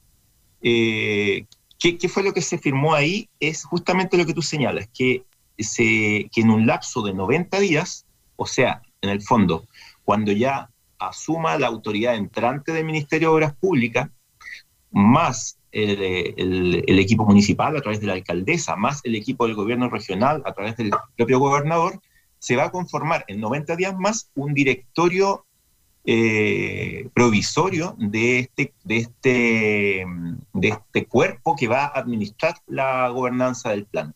Y la idea es que se defina junto con ese directorio, una unidad gestora del plan o una secretaría ejecutiva que esté financiada y que permita la coordinación de cada una de estas iniciativas del plan. Eso en 90 días más. Y, eh, y la idea es que eso, esa coordinación eh, cuente con un equipo profesional, con un equipo técnico, que pueda llevar todo esto adelante. Eh, un tema súper importante, creo, es que esto no se reduce solamente a 50 proyectos. Esto no es solamente infraestructura. Y yo diría que lo más importante no es la infraestructura, no, es, no, no- no son los proyectos en sí como los conocemos, lo que hace el MOP habitualmente, sino todos los otros objetivos complementarios que fuimos identificando en el plan, que tienen que ver con, eh, con tener un río limpio, un río seguro, un río que fomente el uso del deportivo, un río que, que, que- en que se reconozcan las variables ambientales, eh, entre otras cosas. Entonces, con los proyectos, si hacemos los puros proyectos, los puros muelles o qué sé yo, puede que no pase mucho. Lo que aquí se requiere es que, es que junto con los proyectos haya este modelo de gobernanza o de seguimiento que ponga eh, sobre la mesa aquellos elementos súper importantes que es la descontaminación del río, la seguridad pública en el borde del río, eh, el uso económico y productivo del borde fluvial, eh, las variables ambientales de biodiversidad, todos esos objetivos que en realidad nosotros como Ministerio de Obras Públicas no tenemos las facultades directas para ver eso. Y por eso es que se requiere justamente un ámbito mayor de coordinación que es este modelo de gobernanza. Entonces, ¿dónde va a estar radicado? Yendo directamente a la, a la pregunta, ¿dónde va a estar radicado eso? Nosotros esperamos que esté radicado en este nuevo eh, cuerpo, que esté definido en este directorio eh, que lo va a conformar estas tres partes en forma esencial. Municipio, gobierno regional, Ministerio de Obras Públicas, más todos los estamentos que se definen ahí, componentes ciudadanos, componentes académicos. Eso es lo que nosotros firmamos y que eh, deberá resolverse entonces en el transcurso de 90 días ya con la autoridad eh, ministerial entrante. Sí, o sea, va a ser un trabajo transversal en toda la, la ciudad de Valdivia, básicamente. Transversal, Sí, absolutamente. Sí, y eso es muy bueno. Ahora, los recursos económicos, ¿de dónde van a provenir? ¿Del Ministerio de Obras Públicas, del Gobierno Regional a través del FNDR? ¿Cómo se va a trabajar eso para tener los recursos para poder avanzar en esto? Mira, sí, eso, ese aspecto es, es muy importante. O sea, dividamos primero aquellas cosas, que, aquellos elementos que son proyectos de infraestructura y luego eh, en una segunda parte todas las otras acciones, recomendaciones o gestiones que tienen que ver más bien con, con la gestión. qué sé yo, eh, estudios o análisis de, para descontaminar el río, eh, análisis ambientales, análisis o- o programas de, de fortalecimiento del uso, del uso del río para acciones deportivas, o sea, cosas que no son proyectos. Entonces, primero quiero, quiero dividir eso en dos, en dos ámbitos. Lo que es proyectos en general, eh, nosotros contamos ahí eh, con, con el aval, digamos, de, de- un presupuesto de obras públicas que tradicionalmente en todos estos últimos años ha ido creciendo y ha ido abordando proyecto a proyecto iniciativas importantes eh, de bordes fluviales, lacustres, costeros. Y en, particularmente acá en Valdivia, con los avances en las costaneras y en muelles. Entonces, tenemos ahí, por así decirlo, una continuidad. La idea nuestra es poder suscribir un nuevo convenio de programación y eso también ha sido de mucho interés también por lo que nos ha comentado don Luis Cubertino, de llevarlo a un nuevo convenio de programación y eso qué, qué implica? Que podríamos eh, apalancar más recursos, tanto del MOP como del gobierno regional, eso obviamente con el análisis y la venia de los consejeros regionales, y, al apalancar más recursos, ¿qué es lo que logramos? Logramos eh, en el fondo una mejor coordinación, pero también poder hacer las obras en menos tiempo. Al, haber más recursos, evidentemente podemos abarcar más obras en menos tiempo. Entonces, ¿cómo financiar esto? Con fondos sectoriales, fondos regionales y también fondos municipales. También quisiéramos apelar a eso y eso lo hemos ido conversando con el equipo y con la propia alcaldesa de poder eh, incorporar también recursos municipales para poder avanzar en todos los flancos. Y respecto a la, a la línea más bien de acciones y gestiones de coordinación, en, cuando se define este modelo de gobernanza, nuestra intención es que también esa, ese lado, el lado más bien de las, de las gestiones, de los programas de fortalecimiento del río, puedan tener también financiamiento, financiamiento que puede provenir de otros ministerios, de la, pro- del propio gobierno regional a través de FNDR o de inversión privada. Eh, y ahí es muy importante los aportes que puedan hacer distintos, distintos ámbitos privados. Eh, por ejemplo, un ejemplo, de, quisiera solamente señalar, eh, he- hemos estado en conversaciones con la Fundación País Digital y con Enel X para implementar todo un tema de sensorización del río. ¿Qué es eso? En el fondo, generar eh, mediciones online en el río respecto a, a distintas variables eh, de calidad de agua, temperatura, etcétera, que nos pueden arrojar resultados en online para poder ir midiendo cómo está el río, si está limpio, eh, eh, u otras características. Entonces, eso nos va a ayudar mucho a la fiscalización, a la conciencia ciudadana, a que la gente también entienda o pueda conocer dónde el río está limpio, cuándo se puede utilizar, dónde- por ejemplo, para habilitar las playas para baño, etcétera. Entonces, era un ejemplo también como para mostrar que podemos también en esta relación virtuosa eh, eh, acudir también a financiamientos interesantes de, de organismos privados que pueden tener a Valdivia como un piloto para temas asociados a eso. O, por ejemplo, para movilización, pa- para, para pasar a una matriz energética eléctrica para las, nave- para las embarcaciones en el río, por poner un ejemplo. Son ideas, pero, pero creemos que un adecuado modelo de gestión podría también apalancar ese tipo de recursos. Se se va a necesitar mucha plata y también mucha voluntad. Eh, tienen un plazo de 90 días, ¿no es cierto?, eh, para generar, ¿no es cierto?, las conclusiones o, o- o esto ya está listo. Porque se habla, ¿no es cierto?, de la gobernanza, lo preguntaba Marco, pero también tiene que haber una reunión de coordinación y tienen plazo de 90 días para ver cuál con, cuál iniciativa se parte primero. Eso lo, lo, que queda claro respecto a lo que tú dices. Si no se logra, ¿no es cierto?, un acuerdo en esos 90 días, ¿se podía dilatar esto o no? Mm, Mira, mira, yo, o sea, evidentemente nadie puede saber lo que va a pasar en, en 90 días, pero lo, que, se puso ahí en este acuerdo de entendimiento es fijar un plazo prudente para que, para que pueda eh, hacerse una adecuada transición en, lo que es el Ejecutivo, o sea, lo que es eh, las autoridades tanto de la delegación pres- presidencial como en los distintos ministerios y seremías, particularmente en lo que respecta a la Seremi de Obras Públicas. Por eso son los 90 días. Si ustedes revisan el plan, el plan tiene una, una, definición de las iniciativas y una propuesta de priorización. O sea, tampoco es que sea una, una carta ciega, por así decir. Entonces, está bastante ordenado, está dividido por territorios o por secciones fluviales, ¿ya? Por secciones de río. Eh, entonces, para cada uno de los tramos, por ejemplo, en la sección 1 es todo el tramo superior del, río Calle Calle, desde Chumpuyo hasta Collico, Las Ánimas. Entonces ahí uno puede ver cómo, cuáles serían esas iniciativas en ese tramo, a qué territorios, a qué barrios le, sirven, y una suerte de priorización. Ahí ustedes mismos eh, pueden, eh, y los auditores pueden revisar eso. Eh, obviamente esto es una planificación que es dinámica y flexible y, y el propio modelo de gestión con este directorio y esta unidad gestora del plan, una vez que se conforme, podrá ir revisando, actualizando y eso. Pero la propuesta de priorización está en el plan. Lo que falta ahora es conformar la gobernanza, que era lo que Marcos preguntaba hace un rato, que es, en el fondo, cómo eh, esta unidad gestora del plan, esta secretaría ejecutiva, cómo, cómo se constituye y cómo empieza a trabajar eh, cada una de, la- de las distintas iniciativas y particularmente aquellas, aquellos elementos o acciones que requieren más bien coordinaciones y gestiones, análisis, fiscalizaciones, propuestas de programas, etc. Esa, esa es como yo creo el, el nodo principal el, eh, que, que tendría que abordar esta, esta gobernanza en 90 días. Lo de las iniciativas están ahí, ¿m? están ahí.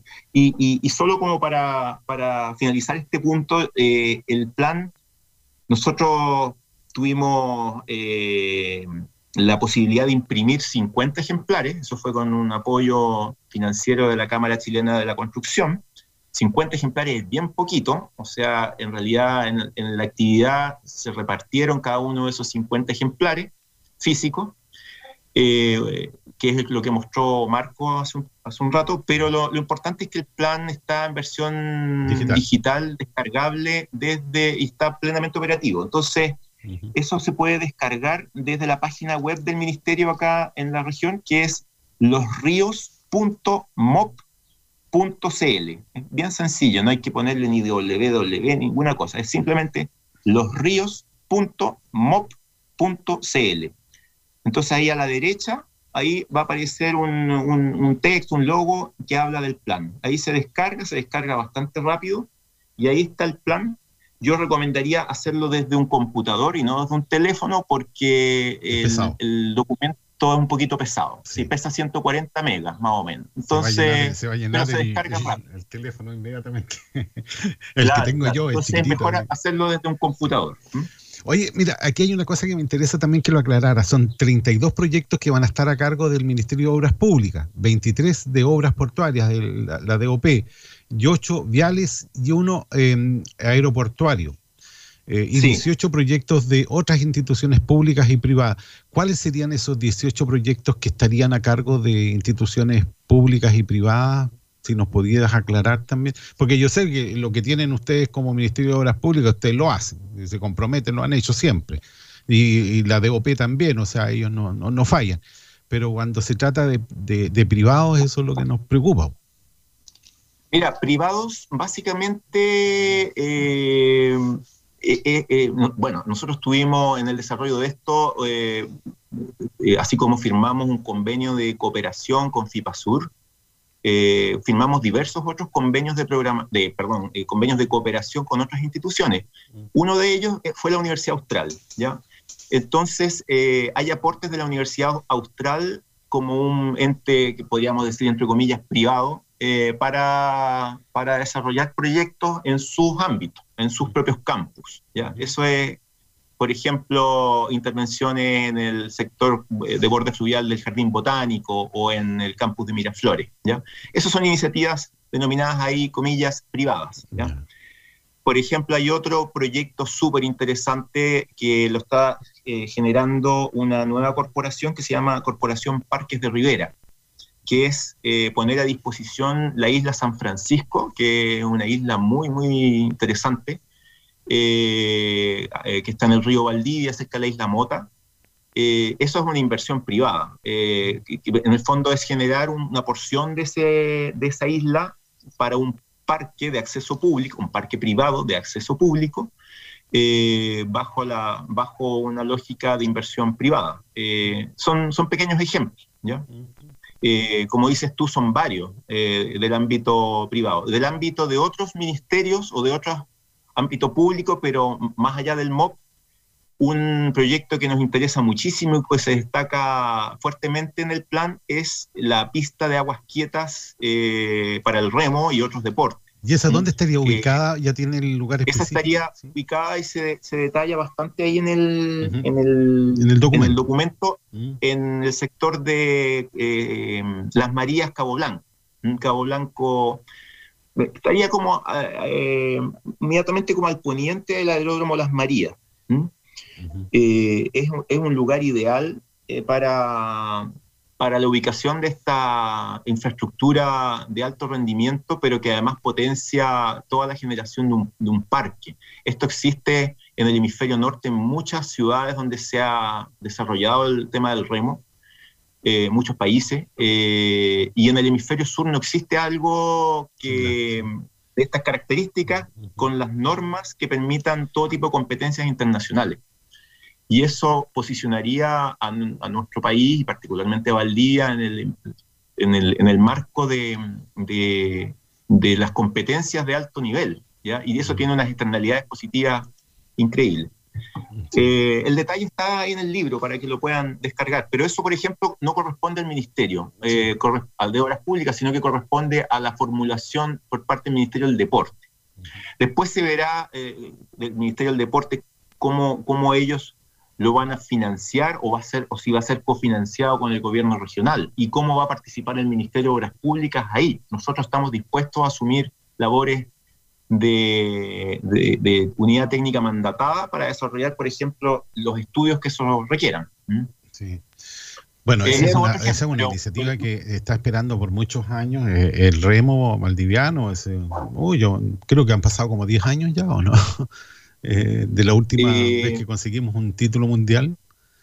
Yantani y Mm. Cerda, no sé si usted lo recuerda, esos dos remeros, ¿no es cierto?, que nos pusieron. Bueno, eh, pero- Yantani hoy día es, es Ceremi del deporte. Claro, pero, pero el último año también han habido resultados importantes Sí. de- del remo en, en las categorías juveniles. Eh, tenemos también campeones mundiales de este año, digamos, del 2021, en la categoría juvenil.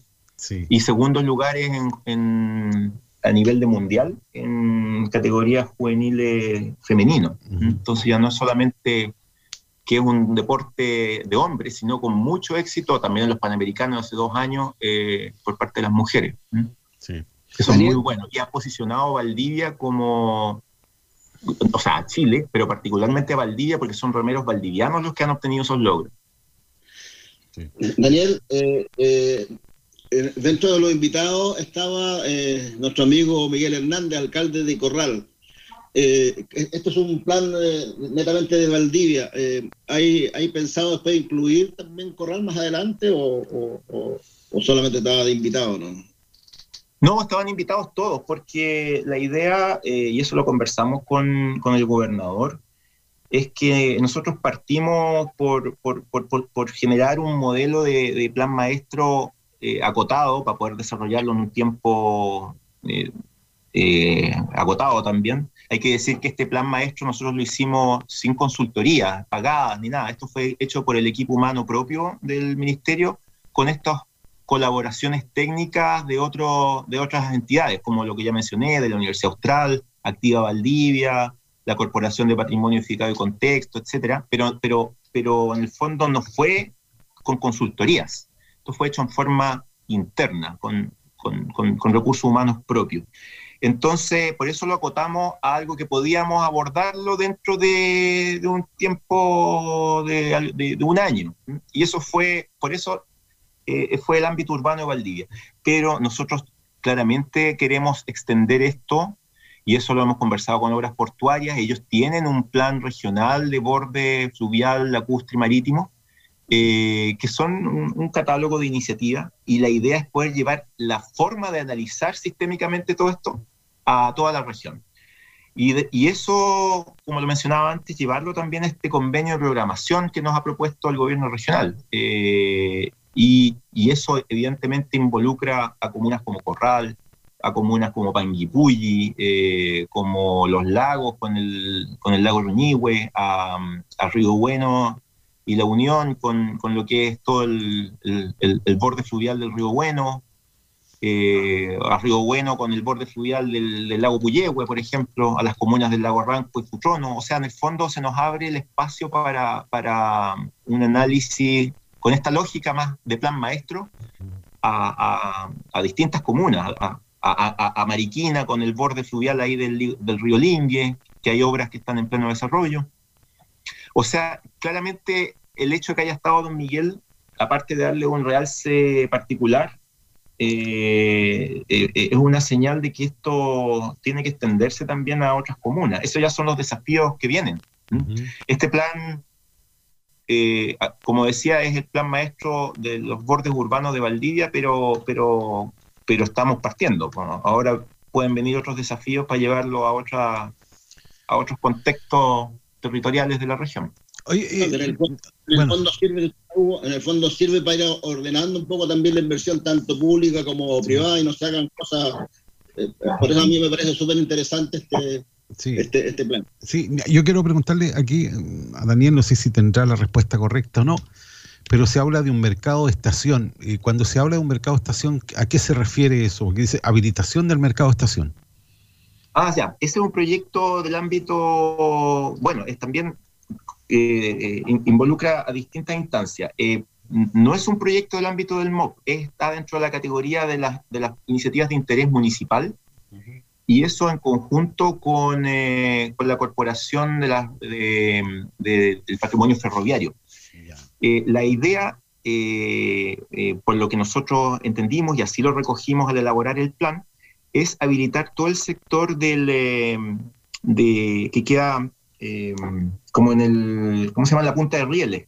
¿ya? O sea, está... Al final de la calle San Martín, que actualmente es, que es eh, la actual estación que es el SECREA, ¿ya? Sí. que es este centro eh, eh, cultural para la, para la población juvenil, y queda, y queda este espacio intermedio de la punta de Rieles, eh, que queda capturado de alguna manera entre la, la- la costanera, la avenida Ecuador, y la idea ahí es generar un, un- una suerte de mercado parecido, por lo que entiendo, al, al mercado fluvial que existe en, el centro, pero, pero orientado más a, a productos hortícolas, productos artesanales, eh, y, que se, y que se constituya en un, en un centro potente de, de- de- de- de venta de productos locales en esa área, en esa área estación. ¿m?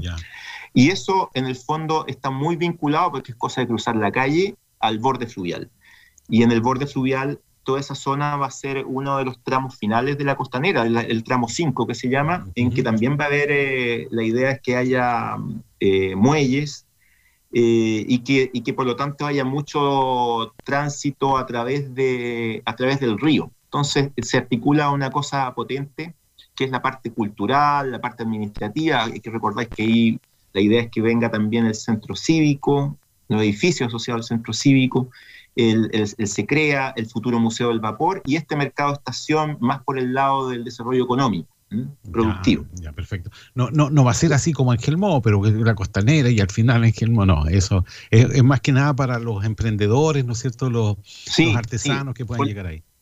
Por lo que nos ha explicado la gente del municipio es eso, es, es- es pensando en, en el, en el mundo eh, de, de los productores hortícolas, eh, de la artesanía, eh, tener un espacio permanente vinculado al río y, y que potencia todo ese sector, todo ese sector de estación. ¿Y en qué aportan ustedes ahí en la parte técnica? ¿En qué podría aportar el MOP ahí, por ejemplo, en esa iniciativa? No, no, no, el MOP, en el, el- nosotros por eso es que incorporamos dentro de- del plan iniciativas que no son del MOP, que son complementarias. Esas son las 50. Nosotros reconocemos como del MOP 20, eh, ¿cuántas eran? 32. 32, sí, 32. 32.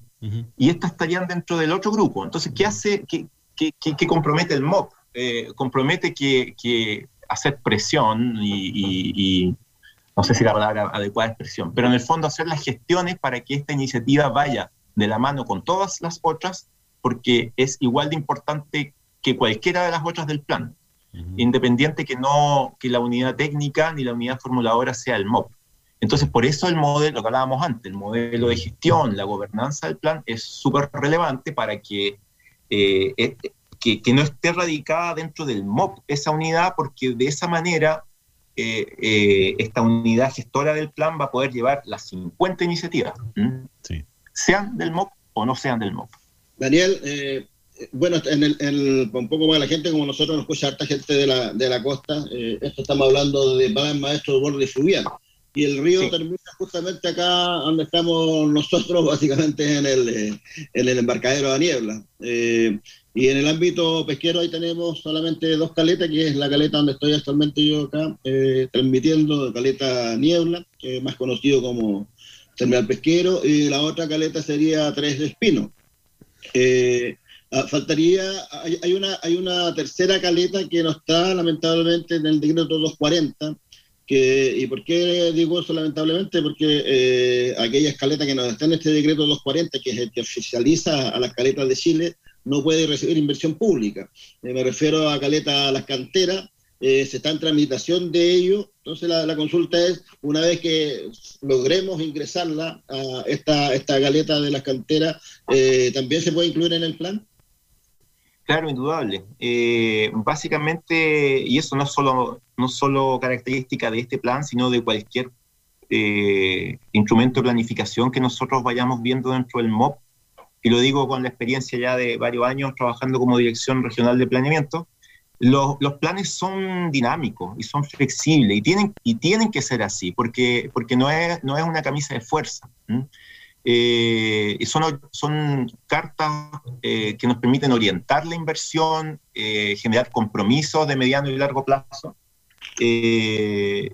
pero no son camisas de fuerza. Entonces, lo que tú señalas es así, o sea, una vez que esas, esas caletas puedan ser reconocidas oficialmente, se podrán en este marco, tanto dentro de lo que es el propio ministerio o en esta unidad gestora del plan, eh, eh, analizar y, comprometer. El, número 50, de 50 iniciativas, es un número redondo, digamos, como para, señalar que tenemos una cartera potente y están cada una identificada. Pero evidentemente que durante el proceso de, de desarrollo del plan, este, y, está escrito ahí en el libro, esto, esto requiere un seguimiento, un monitoreo y una actualización cuando sea pertinente. Por último, Daniel, te queremos agradecer el contacto, ¿no es cierto?, y la paciencia que has tenido para contestar todas nuestras inquietudes. Pero me hacen una pregunta aquí por eh, WhatsApp, ¿no es cierto?, una auditora, y me mm, señala, la ciudadanía en general va a tener la posibilidad en algún sector, en alguna página, en algún link, de ir eh, revisando cómo avanza este, este proyecto. Eh, a ver, eh, quisiera hacer como una, una reflexión antes de contestar eso, de que durante la elaboración nosotros, eh, y sobre todo en, el en, el- en este periodo de pandemia tan complejo como para hacer reuniones y todo eso, eh, nosotros tuvimos muchas reuniones eh, más bien de tipo virtual. Y como no era suficiente, eh, se activó un proceso de consulta online que fue difundido, yo espero ahí, o sea, a través de todos nuestros socios, me imagino que ustedes a través de FIPASUR también lo extendieron, que fue una consulta online que permitió alimentar y, mejorar bastante lo que, lo que estábamos proponiendo como plan a nivel de imagen objetivo. Eh, y, con esos mismos, esos mismos insumos se desarrolló luego entonces la identificación de la cartera de proyectos. Entonces, eh, eh, hubo todo un proceso importante asociado a la consulta, a la, consulta con las herramientas que teníamos. Eh, respecto a lo que sigue para adelante, que es lo que consulta en particular la auditora, por el momento nosotros lo que tenemos fue es, es- es disponer el instrumento, el plan, en esta página web del ministerio, repito, sería losríos.mop.cl, y, y- eh, básicamente nosotros quisiéramos eh, dejar abierto ya un espacio más de vinculación eh, a partir de lo que se defina en este modelo de gobernanza. Claramente las políticas tanto ministeriales como regionales y municipales, han dado mucho énfasis eh, a la participación. Eh, y, y- y eso es algo, es algo clave. Para el desarrollo de cada uno de los proyectos del ámbito del MOP, los proyectos ya en específico, los diseños y las ejecuciones, ahí se ha comprometido, y eso está indicado también ahí en el libro, un proceso participativo eh, en base a los estándares habituales del MOP, que en el fondo es llevar los proyectos, hacer reuniones en los territorios, en, en particularmente en los barrios, por ejemplo, cuando haya que intervenir eh, eh, para mejorar todo el tema del borde fluvial en Coyico, reuniones en Coyico con la Junta de Vecinos, con los actores, eh, con la sociedad civil de ahí. Eh, eso es un ejemplo. Y cuando haya que hacer reuniones, qué sé yo, para la, la- la- la prolongación de la costanera en la Isla Teja, lo mismo con la Isla Teja. Entonces, eh, el seguimiento del plan como tal, pienso que eso va a ser motivo de, un énfasis particular en este modelo de gestión, 90 días más. Por el momento el plan está disponible para descarga y consulta en estos meses. Esto ya está disponible. Y para el desarrollo de cada uno de los proyectos que tienen relación con el MOP se abre este compromiso de, ejecutar eh, procesos de participación en cada uno de los barrios asociados a las iniciativas específicas. Eso, Hugo. Bueno, eh, Daniel, te queremos agradecer que hayas estado participando eh, para que nadie se vista con ropa ajena, ¿no es cierto? Para eh, comentar este tema junto a nuestros auditores y también junto a Marco Guide, que es el dirigente máximo de la pesca artesanal, y podernos contar sobre este plan maestro. Yo ya acabo de descargar el, eh, ¿no es cierto?, este plan maestro, ya tengo la, la documentación en mi computador, eh, y tienes razón, se demora un poquito, pero eh, va a servir para ir analizándolo en el programa, ¿no es cierto?, de la mañana y comentando lo que ustedes van a, a realizar de aquí a 10 años. ¿10 años eh, es como la meta final o esto se podría extender un año más, dos años más?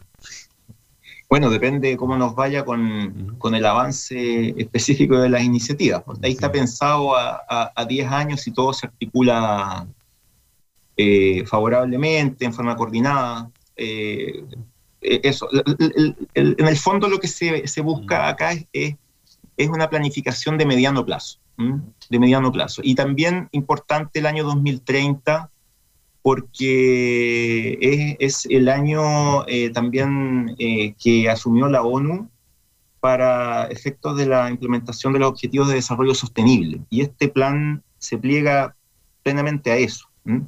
Por eso es importante que eh, no es solo infraestructura, no es solamente hacer muelle o costanera, sino una serie de otros objetivos que están detallados en el plan de acciones de, que tienen que ver con el cambio climático, con la resiliencia, con los objetivos asociados a, a- a los temas ambientales, de las protecciones de los bordes fluviales y sus humedales, todo eso. Entonces, por eso el año 2030 es un año bien clave y está, está reconocido en estos objetivos de desarrollo sostenible y nosotros nos plegamos a, a- a eso. Es, es un aporte desde lo local al ámbito mundial.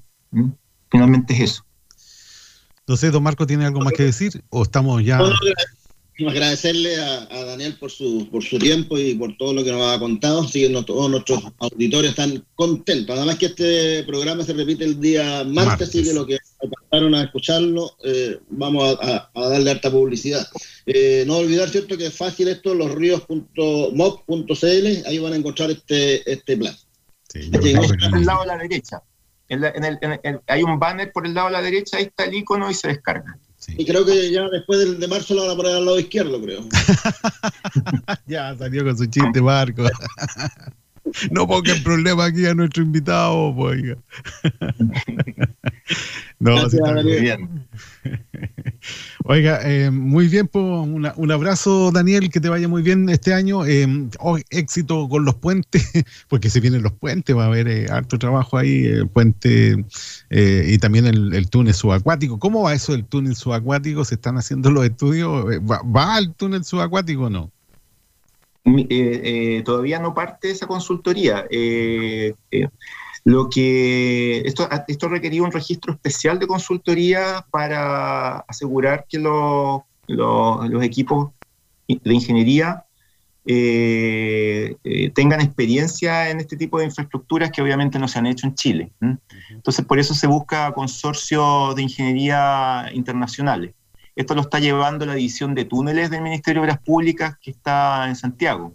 ¿ya? Entonces, ha requerido revisiones por parte de la Contraloría eh, y eso ha demorado un poquito más, pero es algo que está en pleno desarrollo. Ya pronto va a ser la licitación.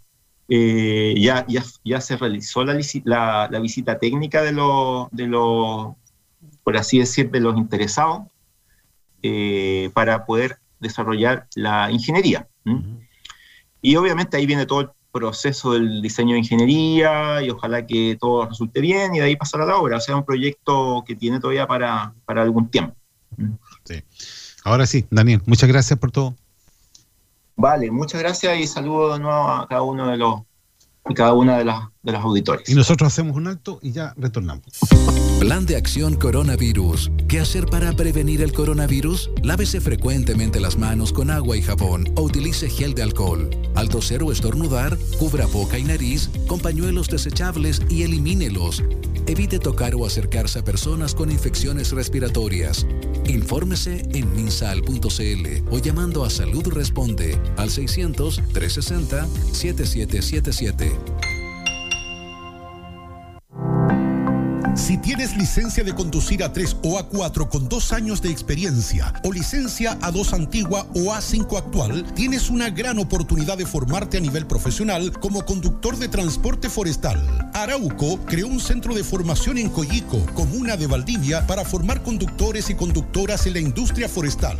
Infórmate llamando al teléfono más 63 220 9210 más 63 220 9210 o envía un correo a sandra.espinosa.arauco.com. Una invitación de Arauco. Renovables para una vida mejor. ¿Qué cómo me siento con el plan 200 gigas de WOM? Sencillita, tranquilita, respiro y me porto a WOM. Cámbiate al nuevo plan WOM 200 gigas. Con redes sociales, música y minutos libres por solo 11.990. Pórtate al 600-200.000 o en WOM.cl. WOM, nadie te da más. Así nomás. Bases y condiciones en WOM.cl. Eres mujer y tienes derecho a pasear, descansar y divertirte. Hoy vas a descubrir que el mundo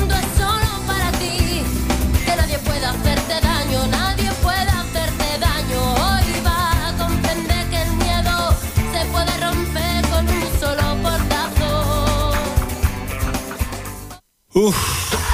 Desde música para cuando el taco no avance. Hasta música para que el perreo no descanse. Portaldisc.com, el mayor portal de descarga de música chilena, donde podrás acceder a miles de discos de todos los estilos y generaciones, de manera simple, económica y desde cualquier parte del mundo. Portaldisc.com. Pesca en línea. Pescados y mariscos de la región de los ríos directamente a tu mesa. Los mejores productos del mar. Extraídos sustentablemente por pescadores artesanales. Pescados y mariscos a su mesa en un solo clic. Visítenos en nuestra tienda virtual www.pescaenlinea.cl. La iniciativa es financiada por el Gobierno Regional de los Ríos y su Consejo Regional a través de la Corporación Regional de Desarrollo Productivo mediante su programa de Bienes Club. Regresan los pescadores con su carga para vender. Atención, los músicos chilenos están pasando un momento muy difícil debido a la suspensión de todos los eventos en vivo. ¿Te gustaría apoyarlos descargando su música? en Es muy simple. Ingresa a portaldisc.com, elige un disco, haz un aporte voluntario y recibe la descarga del disco en agradecimiento. Mi psiquiatra no anda bien. Hay más de 5.000 artistas de todo Chile para apoyar. Portaldisc.com. 11 años difundiendo música chilena. Pa' poder aconsejar. Ya puedes simular tu beca para admisión 2022 en la Universidad San Sebastián. Conoce los distintos beneficios que podrías obtener con tu puntaje PDT simulando cuantas veces quieras. Becas hasta 100% de matrícula y arancel. Sé el primero en conocerlas ingresando a simulador.uss.cl. En la Universidad San Sebastián, nuestra misión es educar en la razón y en la virtud. Carabineros de Chile les recuerda. Si no es estrictamente necesario, no salga de su hogar, con el fin de evitar circular por espacios públicos que registren aglomeraciones. Al toser o estornudar, cúbrase la boca y la nariz con el codo flexionado o con un pañuelo. Bote el pañuelo de inmediato y lávese las manos con un desinfectante a base de alcohol o bien con agua y jabón. Mantenga al menos un metro de distancia entre usted y las demás personas, especialmente con aquellas que tosan, estornuden y tengan fiebre. Evite tocarse la cara, particularmente los ojos, la nariz y la boca. Si tiene fiebre, tos y dificultad para respirar, solicite atención médica de inmediato. Manténgase informado y siga al pie de la letra las recomendaciones de las autoridades sanitarias. Cuando eres víctima de un delito violento, te sientes desprotegido, vulnerable, con miedo, no sabes a quién llamar ni qué acciones legales seguir. El programa de apoyo a víctimas de la Subsecretaría de Prevención del Delito es un servicio especializado que brinda atención psicológica, social y legal a las víctimas, gratuito y disponible las 24 horas del día. Llámanos al 600-818-1000 o ingresa a apoyovíctimas.cl. Subsecretaría de Prevención del Delito, Gobierno de Chile.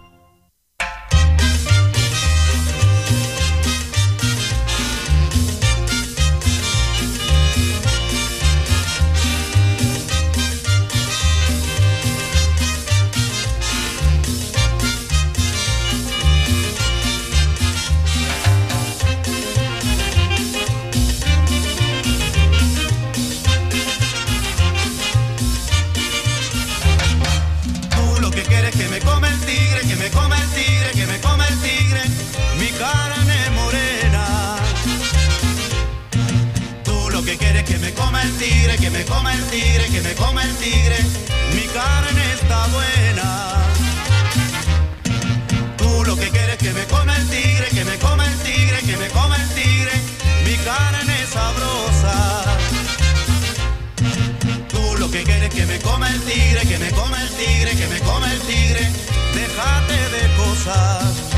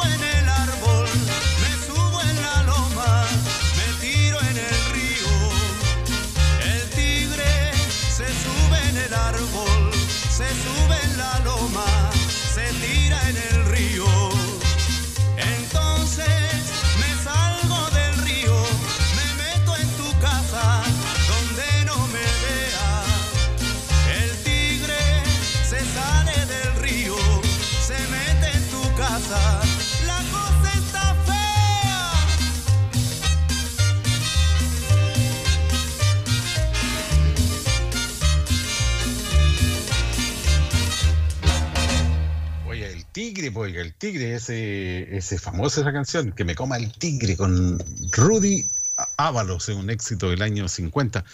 Eh, hoy tenemos una noticia de último minuto y por suerte que tenemos la fuente acá. eh, se reunió el Consejo Zonal de Pesca, primera reunión con participantes de la pesca artesanal. ¿Cuándo ocurrió esto, Marcos? Cuéntenos.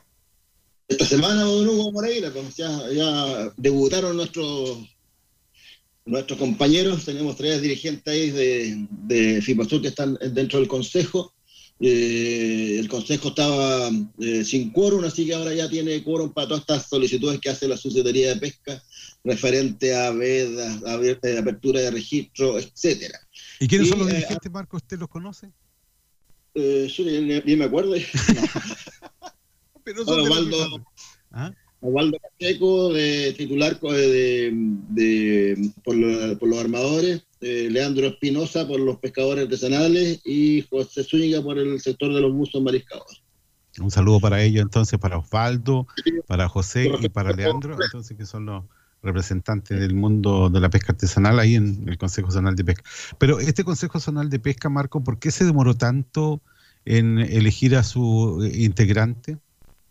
No, hay una, una etapa bastante eh, grande, se perdieron los documentos en la, en la suspesca, todavía, todavía están haciendo los sumarios, eh, y, y finalmente, creo que como tres años se demoró en poder, eh, en poder, tuvimos que hablar con el, con el ministro, hablamos con la subsecretaria, con los dos secretarios que, que había, y bueno, finalmente se, se logró destrabar eso y fueron nominados ya hace, hace poco, así que van a tener igual cuatro años su, su periodo eh, como corresponde.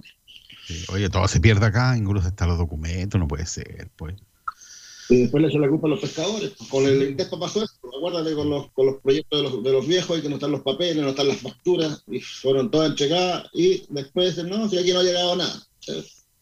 Y eso va a por qué? Porque no se deja copia de los de lo, de lo que uno envía. Ese, ese es uno de los problemas. Pero también. bueno, esa es responsabilidad de uno, por ejemplo, guardar las boletas. A veces las boletas se borran, por Marco. Si, si usted guarda una boleta, se borra. Así que hay que digitalizarla. ¿Ya? Hay que sacarle una foto, guardar la foto. ¿Se da cuenta de eso usted que la- las boletas se borran? Sí, señor. Ya, Sí, no sé. señor. Entonces hay que guardar esos documentos. Pero lamentable, ¿no es cierto?, que eh, en instituciones profesionales, no estamos hablando de amateur, porque aquí, por ejemplo, podríamos decir, claro, los pescadores artesanales, pero son amateur los pescadores artesanales, po. No, no, no, no, no, no, se- no, son- no son profesionales en el área, ¿no es cierto?, administrativa, pero están en instituciones públicas. Y ahí se produce el tema de que a veces que, como los dirigentes están dos años, se van, a los dos años sa- sale el presidente, se enoja, se lleva hasta todos los papeles para la casa y al final, Y pasa eso, Marco, ¿no? Se llaman papeles para casa. obvio, o el, el secretario no aparece más, al final se, se pierden las cosas. Mm. Claro, tal como tú dices tú, no somos, no, som- no somos profesionales en ese aspecto, pero una institución pública no puede, se le- no se pueden perder los papeles. No, eso es, eso es, de ahí hay que echar al director pajo a todo, al tiro. Yo eh, pasa eso en, en la institución y yo inmediatamente corto cabeza a todo el mundo. Al final la- esta cosa no puede volver a ocurrir. Pero eso pasa en, la- en las instituciones públicas, así que no es, no es, no es un caso aislado. Siempre han, ocurrido este tipo de situaciones. No, tengo varias, varias para decir hoy día, ¿no es cierto? Y colocar como ejemplo, la vamos a guardar. Oiga, Marco, eh, pero eh, esto es muy bueno, ¿no es cierto? Que el Consejo Zonal de Pesca eh, esté ya reunido con todos sus integrantes y se pueda trabajar también eh, en los registros, pe- eh, registros pesqueros. Me imagino que ellos también eh, toman alguna resolución al respecto solamente es consultivo. No, todo el consultivo básicamente, y- pero igual tiene peso lo que dice la, la, la- región. ¿ah? Pero ahí cada, cada vez que hay un, eh, ¿cómo llamarlo? Un- una consulta por parte de la Subsecretaría de Pesca, ¿cierto? Y si no está en la razón, pues ya nos ha pasado con el tema de la, de la acuérdate de la jibia eh, y del- del- del- del- de la raya, creo que fue, no, del congro dorado. Eh, eh, pesa también la opinión respaldada de, de la, de, de la región. Sea, es un informe técnico contrario a lo que ellos plantean y ahí después ya se busca una, una solución, que es lo que pasó con el tema de, de la tibia y con el tema de, de la, del Congreso. Bueno, la marcha hoy día es el tema. ¿no? ¿Por qué la marcha es un tema, Marco? Porque la malla se amachó, ese es el problema. ¿Por qué? Porque la marcha es marcha. Y lo que pasa es que hay, hay un problema de bastante larga data y que tiene que ver con que eh, primero el mundo de los pescadores artesanales se está envejeciendo bastante rápido eh, y eh, hay una especie acá que es la navajuela y el huepo que están cerrados sus registros hace bastante tiempo pero no porque, no, no directamente, sino que eh, hay una resolución del año 2013 que es eh, la, la, la 3115 que se llama, más conocida como la 3115, que en el fondo lo que hace es poner una, una especie como cabeza de serie, ¿cierto? Y el resto, ¿cierto? Su, su especie asociada. Por lo tanto, el pescador si tiene inscrita la, la, la especie cabeza de serie, ¿cierto? Se, eh, se le eh, inscribe automáticamente la especie asociada. En este caso estamos hablando, ¿cierto? Que la macha es, es una especie eh, eh, cabeza de serie y eh, el huepo y la navajuela están como especie asociada, por lo tanto no se podía, como la macha estaba cerrada, no se, no se podían inscribir más eh, buzos mariscadores a estas dos pesquerías. Y a través del, eh, del Comité de Manejo del Huepo y Navajuela y también con harta ayuda nuestra también política, eh, se logró eh, finalmente destrabar esa situación y lo que ha estado sucediendo o lo, que se vio el otro día en la reunión fue dejar sin efecto la suspensión de la inscripción del registro pesquero artesanal del recurso Masha en todas sus categorías, con la, de las regiones de la Araucanía, los ríos, los lagos y Aysén, eh, y Aysén, perdón. Eh, en todas esas regiones se va a suspender. Eh, y eso es bueno porque va a permitir que eh, eh, varios pescadores ¿cierto? se puedan inscribir. En el caso de la región de los ríos, eh, no, vamos por ejemplo de la Araucanía, mejor en el caso de la, región de la Araucanía, eh, van a haber eh, 100, 437 cupos, 50 para abusos mariscadores y 387 para el sector de, o de categoría recolector. En el caso de la región de los ríos, eh, van a haber 120 cupos eh, y solamente para la categoría de buzo eh, mariscador. En la región de los lagos van a haber 1.630 1.634 eh, eh, cupos y en la región de Aysén 60 cupos para la categoría de eh, buzo eh, mariscador. Así que estamos bastante eh, contentos con, con, eso, Hugo, que como te digo va a, a permitir que eh, una vez que salga la resolución, porque ya, ya sesionó el Consejo eh, regional, tiene que ser, también sesionar otros consejos regionales eh, y por lo tanto eh, se está a la espera de la resolución. Eh, una vez que esté la resolución, va a haber una, a un periodo de apertura de registro de 15 días hábiles a contar del día que sea la, la emitida la, la, resolución correspondiente. Por lo tanto, estamos bastante atentos a eso para que el, aquellos buzos mariscadores que están operando, eh, entre comillas, ilegalmente, porque no tienen cierto inscrita la, la malla y están operando sobre Najuela y, y, y Huepo, eh, puedan eh, inscribirse rápidamente. Ahí va a haber todo un, sistema que Cernapesca va a dar a conocer, porque el Cernapesca que inscribe finalmente va a, dar, va a, dar, a conocer cómo va a ser el sistema. Pero en lo principal, Hugo, es que estos eh, buzos deben estar inscritos eh, en la lista de espera. ¿ah? De, deben haber ya pedido ya. Eh, la inscripción eh, de la malla, ¿cierto? Cosa de estar ya en lista de espera. Eso es un dato eh, importante. Es importante. Bueno, eso puede pasar cuánto tiempo, Marco, eh, para que se pueda habilitar este eh, este servicio. Yo yo tengo información preliminar respecto de eso que la idea de los pescadores artesanales es que una vez que se abra esto sea presencial, eh, no es cierto, la solicitud no digital y que sea en las caletas, o sea que mm, el Servicio Nacional de Pesca concurra hasta, no sé, terminar pesquero de niebla puede ser, o a la caleta del piojo, o ir a corral, ¿no es cierto? Y ahí recepcionar justamente las inscripciones, ¿eh? al menos escuché yo a los pescadores solicitarlo. Claro.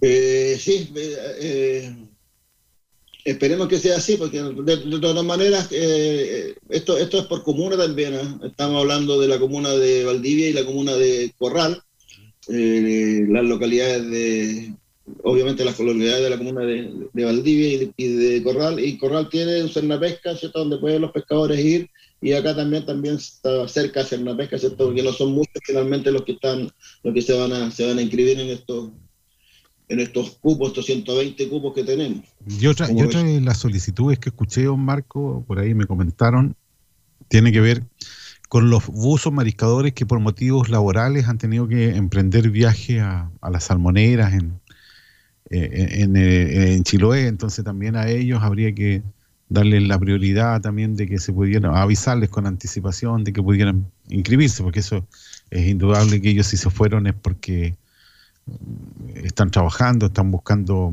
el pan para su familia, entonces también no hay que dejarlo fuera de esto. Sí, aquí, lo- aquí lo que hay que hacer es, a ver, lo que pasa, hubo buen, buen comentario, porque lo que pasa es que normalmente cada vez que se abre un registro van, van todos a, a- solicitarlo. ¿ah? Es como es como esta apertura de negocios, ¿cierto? Donde dan, dan ofertas de neumáticos y parten todos a comprar neumáticos y no tienen ni siquiera eh, eh, auto. Entonces, ¿me entiendes? Entonces aquí tienen que, tienen que ir aquellos, porque esto se hizo para qué? Para regularizar la situación de aquellos buses mariscadores que estaban eh, eh, trabajando, ¿cierto? Operando históricamente y que no tenían lamentablemente el recurso eh, inscrito. Para, eso, de ahí nace esto. Por lo tanto, son ellos los que debieran estar primeros que nada, ¿cierto? En este, en este listado. Así que esa es un poco la, esa es un poco la, eh, el mensaje que hay que darle a la gente, ¿cierto? Aquellos que no van a trabajar nunca en la malla, eh, perdón, en, este caso en la navajuela y en el huepo, no vayan, ¿para qué, ¿a qué van a ir? No, no, porque va a engrosar su, su, su eh, registro pesquero, no tiene ningún sentido porque finalmente puede dejar afuera a algún buzo mariscador que sí está op- operando, ¿cierto?, sobre recursos huepo, navajuela, choro y chorito, ¿cierto?, que son parte del plan de manejo de, esta, de la bahía de, de Corral. Sí. Bueno, importante, ¿no es cierto?, que se abra luego esto nomás, porque ya lo anunció la subsecretaría de Pesca, ¿no es cierto?, la señora Alicia, cuando estuvo en la caleta del Piojo, dio cuenta de que ya se estaban haciendo todos los trámites para que mm, esto sea una realidad. Han esperado muchos años los pescadores artesanales de esta apertura de registro. Eh, y esperemos, ¿no es cierto?, que pueda ya saberse cuántos son los que van a intervenir, ¿no es cierto?, en la Bahía de Corral respecto a estos recursos y que mm, se pueda ya trabajar en un plan ya com- completo. Así que me imagino que eso es lo que se, se pretende. Yo como vivo en el cerro, todos los días veo las embarcaciones que están operando y no deben ser más de 20 embarcaciones las que están operando eh, normalmente en la, en la bahía de Corral. Ah, por lo tanto, a, a esas- a esos compañeros hay que darles ¿cierto? la, la posibilidad eh, para que se inscriban, ya se, se le ha entregado ya la información a los dirigentes para que le vayan avisando a, a- los viejos, ¿cierto?, que eh, tienen que eh, eh, inscribirse. Sí, y ¿sabe por qué? Porque hay un, hay un caso po. resulta que, bueno, no voy a nombrar a quién, pero no, no- se pueden hacer declaraciones cuando tú no tienes el recurso inscrito. Entonces tú puedes estar trabajando para llevar comida a tu casa, para trabajar, ¿no es cierto? Y no tener que estar, ¿no es cierto?, haciendo otras actividades. Y si no estás inscrito, no puedes declararlo. po. Eh, te colocan la al cuello. Entonces, es justo que esté Tiene que abierto. hacerlo- Lo hacen a través de otro, tiene que hacerlo a través de otro, de otro. Sí, pero no la que gracia. resulta que cuando tú quieres postular un proyecto después te van a decir, bueno, ¿y dónde está su declaración? No, si yo tengo todos los ARPES. Está bien, tenga, tenga los ARPES, pero los ARPES no sirven para acreditar que tú trabajas y vives de eso. El SARPE No. puedes haber sacado a tu familia a pasear, puedes haber salido a navegar, puedes haber ido a un viaje, pero no te, no te acredita que tú vives de la pesca artesanal. Mira, eh, eh, el- en la región, el registro pesquero de la, de la junio del año 2021 cuenta con 710 personas inscritas. 266 buzos mariscadores, que es el 7,7% del total nacional, y 690 recolectores de orilla, que también corresponde, mira, justamente al 7,7% del total eh, nacional. Y la estructura etaria de, de de los, de, los, de los buzos que tienen inscrita la malla como cabeza de serie. Y por ende todos los otros recursos, eh, estaría eh, entre eh, la media, que la edad media de los buzos alcanza los 57 años, con una edad mínima de 35 años y una máxima de 81 años. O sea, tenemos viejos inscritos que tienen 81 años todavía en la, en la pesquería. Y en el caso de los recolectores de orilla, ¿cierto? la edad media eh, es mayor y alcanza los 59 años, con una mínima de 25 y una máxima de 90 años. Son, son datos, son datos importantes y que avalan lo que estoy, te estoy diciendo yo respecto al tema de, eh, de el envejecimiento de la pesca artesanal en algunas caletas eh, y el poco también renuevo de, de- de jóvenes y que a lo mejor con esta, en esta oleada, ¿cierto? Se pueden ya eh, poder inscribir algunos, algunos jóvenes que no tienen inscrita la malla eh, y por ende, ¿cierto? Se le va a agregar el huevo, la navajuela, el choro, el chorito, ¿cierto? Que están dentro del plan de manejo de Sí. la Villa de Corra. Claro, porque si tú empiezas a, a sacudir el registro, probablemente eh, queda la mitad, ¿o no? O menos. Menos, ¿no? menos de la mitad, sí, menos de la mitad, sí. Entonces, ojalá que se, se trabaje en eso y se pueda conseguir rápidamente abrir, ¿no es cierto?, para que se, se inscriban los pescadores artesanales. Yo voy por los pescadores artesanales porque ellos necesitan trabajar en, en- en esas especies y hoy día no se les está permitiendo. Oiga, don Marco, eh, ¿qué otro tema más tenemos? Para terminar y, y- y dar una, una, algo también que es importante el tema de la- del tema etario, en la región de los ríos, por ejemplo, dice que la edad media de los buzos alcanza 55 años, con una edad mínima de 29 y una máxima de 85 años. Es más o menos similar a, a lo que eh, tiene nuestra, nuestra región. Oye, pero si, pero pasa la revista tú, por ejemplo, cuando te, te, te piden, ¿no es cierto?, ir a... El buzo mariscador que tiene su solamente necesita certificado médico. ¿no? Un- hay, un, hay, un, hay un documento ahí que es médico, el, el documento médico que tiene que llenárselo eh, Un en la posta, médico particular, claro, un médico particular. Pero no, no, no es que traigan nuevamente el examen como, como en el caso de la licencia de conducir, por ejemplo. Sí, ya. No es lo mismo. Oiga, don Marco, eh, eh, pero es, es importante que buena salud, Hugo, teniendo buena salud, yo puedo tener hasta 100 años y voy a, estar, voy a tener mi matrícula de bus. Sí, ¿Ya gustó cuántos años tenía cuando falleció? Por, por ahí andaba. ya gustó. Eh, eh, ese sí que sabía bucear. no, no, sí lo hizo hasta, hasta que falleció. Oiga, eh, es interesante esto que nos comenta Marco. ¿ya? Así que ojalá que los buzos puedan eh, solicitar pronto su inscripción de la MACHE y sus especies asociadas en Cernapesca y ojalá que Cernapesca, ¿no es cierto?, cuando ocurra eso, que me imagino que va a ocurrir después de marzo o no. No, no, ahora pronto. No, no, ahora pronto, ahora pronto, yo creo que ya en febrero ya debiera salir esto, ya estamos, estamos apurando eso también, para que salga eh, lo antes posible y, y, eh, los viejos lo van a hacer primero que, que nadie, diría yo, no, so- no solo a través de los correos que le enviamos o los WhatsApp que le enviamos, sino que también a través de nuestra radio querida. Siempre. Siempre 94.3. Exactamente. No, sí, ahí le vamos a estar avisando todos los días. Oiga, No, eh, de, hecho, la- de hecho, la resolución dice publíquese y eh, eh, dese a conocer en Radio FM. Sale en la, en la- Ojalá que pudieran hacerlo, porque aquí le colocan eh, la publicidad para los pescadores, la, coloca toda, la, la colocan toda en Santiago. ¿Cómo serán? po? Son, así es así este sistema, así, así funciona. Tú escuchas, por ejemplo, en las radios de Santiago publicidad de la, de la pesca artesanal, que se supone que debería ir a las radios costeras. Pues, ahí esas son las radios que escuchan los, los pescadores, para que te des cuenta cómo funciona el sistema. po.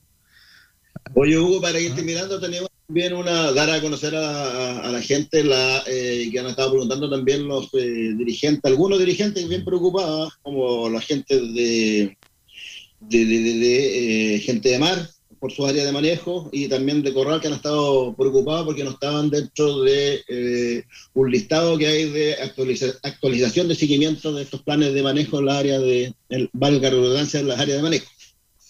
Eh, y eh, a través de eh, gestiones de FIPASUR, como todos los años, ¿cierto? se consigue plata en el gobierno regional para hacer estos estudios y que eh, son transferidos a la Corporación Regional de Desarrollo Productivo, donde también esta semana se hizo la reunión ¿cierto? para elegir a la entidad que va a hacer estos estudios. Habían eh, dos, dos entidades eh, el nombre del estudio es Actualización, Seguimiento, Plan de Manejo en Áreas de Explotación de Recursos Bentónicos, AMER, y tiene una, una, una identificación ¿cierto? del gobierno regional. El monto máximo a postular eran de 75 millones, el plazo máximo de ejecución 18 meses, y la fecha del convenio de la transferencia al GORE eh, fue el 16 de diciembre del 2021 y la fecha de recepción de los fondos por parte nuestra fue el 24 de diciembre del 2021, ¿cierto? Y después había que hacer todo el tema de eh, licitación. Eh, ¿Qué más? Algunos, algunos argumentos técnicos para leerlo acá. Dice, eh, el servicio de consultoría a contratar consiste en la elaboración de un estudio que genere la información necesaria, estratégica, indispensable para evaluar el desempeño, desempeño de los planes de manejo y solicitar las cuotas de cosecha ante la autoridad pesquera con el propósito de minimizar las brechas existentes de información que permitan ejecutar correctamente el plan de manejo que asegure la sustentabilidad y sostenibilidad de los recursos de las áreas de manejo de nuestra región. Eh, más del 50% total de las áreas de manejo de la región no tienen vigentes sus informes de seguimiento o están próximos a vencer. El principal recurso extraído eh, por la pesquería regional es el loco. Eh, la región cuenta con áreas de manejo de difícil acceso, siendo las condiciones climáticas y de mar un factor relevante a considerar para la ejecución del, del estudio. Y se reunió ¿cierto? una comisión técnica de evaluación que corresponde con fecha 24 de, de enero, se, realizó esa reunión donde eh, participan solamente aquí, esto es importante señalar Lugo, que a veces piensan que uno está metido en esto, no solamente son gente de servicio público, está, en esta comisión técnica está, de evaluación está la señora María José Sepúlveda, que es la directora nacional de, de, la Secretaría de Pesca y Agricultura, Araucanía los Ríos, don Alejandro Riedemann, profesional de la Subsecretaría de Pesca y Agricultura de la región de Los Ríos, y Andrés Hernández, que es profesional de la División de Fomento e Industria del Gobierno Regional de Los Ríos. Ellos son los que eh, vieron estas, eh, estas eh, eh hasta, dos, hasta dos empresas ¿cierto? que postularon hay, eh, que, que hay, hay, hay eh, varios criterios ¿cierto? respecto al tema de la, de la entidad postulante, ¿cierto? la cantidad de iniciativas similares ejecutadas, comprobables, la trayectoria de la entidad, todo eso se, se analiza, el, el, equipo técnico, ¿cierto? la calidad de la propuesta técnica, ¿cierto? y también el valor agregado ¿cierto? que se le puede dar también eh, o que propone ¿cierto? esta consultora. Eh, ver, eh, solamente fueron dos, como te decía, se presentaron dos consultoras, que fue Vitecma Limitada y la otra fue eh, Fundación Chinquihue, que no tiene mucha trayectoria acá en nuestra región, y eh, las notas cierto fueron eh, favorables para Fundación Chinquihue, básicamente por eh, todo el trabajo que ha hecho en nuestra región en las áreas de manejo, así que ellos se van a ejecutar este estudio, esperamos que lo hagan pronto, lo que sí eh, solicité yo al directorio poder, eh, eh, una vez que ya Vitema firme el, el, convenio con la corporación, poder analizar este listado de, de, áreas de manejo, porque hay varias fallas ahí, garrafales diría yo, y ir viendo, ¿cierto?, amononando un poco las áreas, porque quedaron tres o cuatro quedaron fuera. Y también hay otras áreas que tienen bienal y aparecen como anuales, entonces eh, eh, eso también se, autorizó, me autorizó para poder. Eh, ir revisando el, listado definitivo de las áreas de manejo. Cabe señalar que son cerca de 75 millones de pesos nomás, son 75 millones de pesos nomás las que, los que se van a utilizar. Así que eh, a esperar, ¿cierto?, que eh, se escojan las mejores áreas. Eh, cuando hablo de mejores áreas me refiero a aquellas que, están produciendo, que están trabajando y no aquellas áreas que eh, se hacen los estudios y no sacan ni un recurso. Entonces eso no tiene ningún sentido, eso se planteó también en el lector, no tiene ningún sentido eh, estar financiando un área que no, no, produce. Entonces, con, con, el solo hecho de, de, que no se pierda. Entonces eso no tiene, no tiene mucho mucho sentido, como te digo, y eh, se va a privilegiar primero todas aquellas áreas que han, eh, han estado trabajando y que están atrasadas, y después se van a ir viendo ¿cierto? las áreas que ya tienen eh, bienal, porque algunas vence el bienal el próximo año, entonces esas van a quedar más, más, más rezagadas ¿cierto? para una segunda etapa. Ojalá que haya recursos, porque yo he escuchado, por ejemplo, a don José Ávila, que estaba bastante triste, incluso muchos han abandonado la idea de seguir trabajando en las áreas de manejo porque el recurso se ha ido.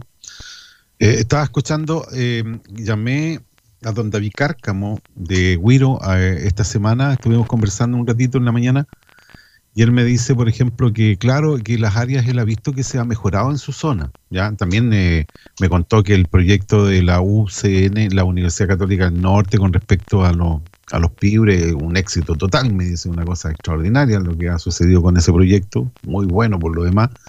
Y también eh, me contaba de que hay optimismo entre sus compañeros de, pesca del sector eh, porque creen de que las áreas se van a recuperar ya en forma definitiva y va a volver la producción a ser la misma de antes. Ojalá que eso ocurra en todas las áreas de manejo, Marco, para que no hayan tanta mm, tanta pobreza entre el mundo de la pesca artesanal, que decirlo con todas sus letras, ¿ya?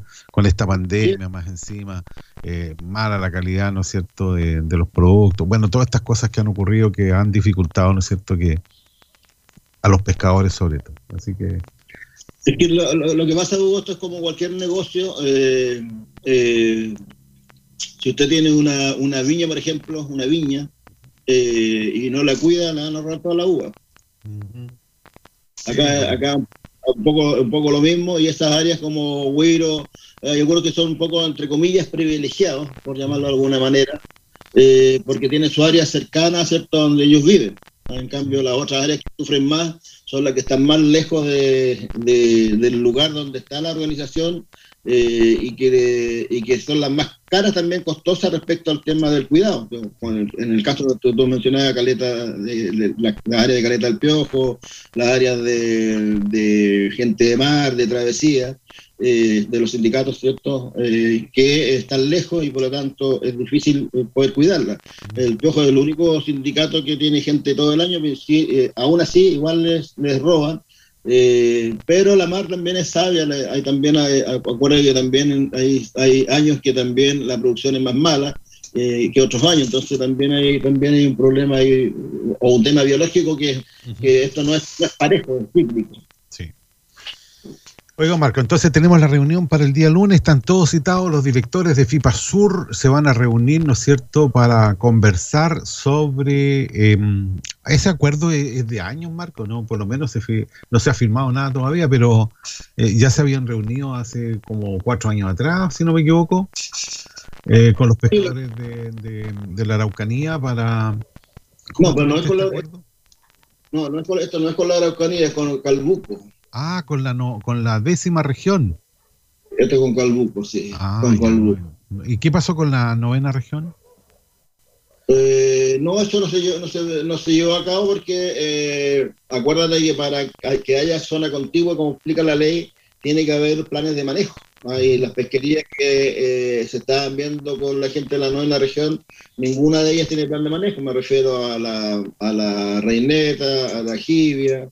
Eh, no tienen no tienen planes eh, planes de manejo y por lo tanto no se podía eh, hacer esto. Ah, ¿Por qué? Porque en el plan de manejo hubo ahí aparece lo que lo que se, se va a hacer, ¿ah? lo que se va a hacer. Entonces,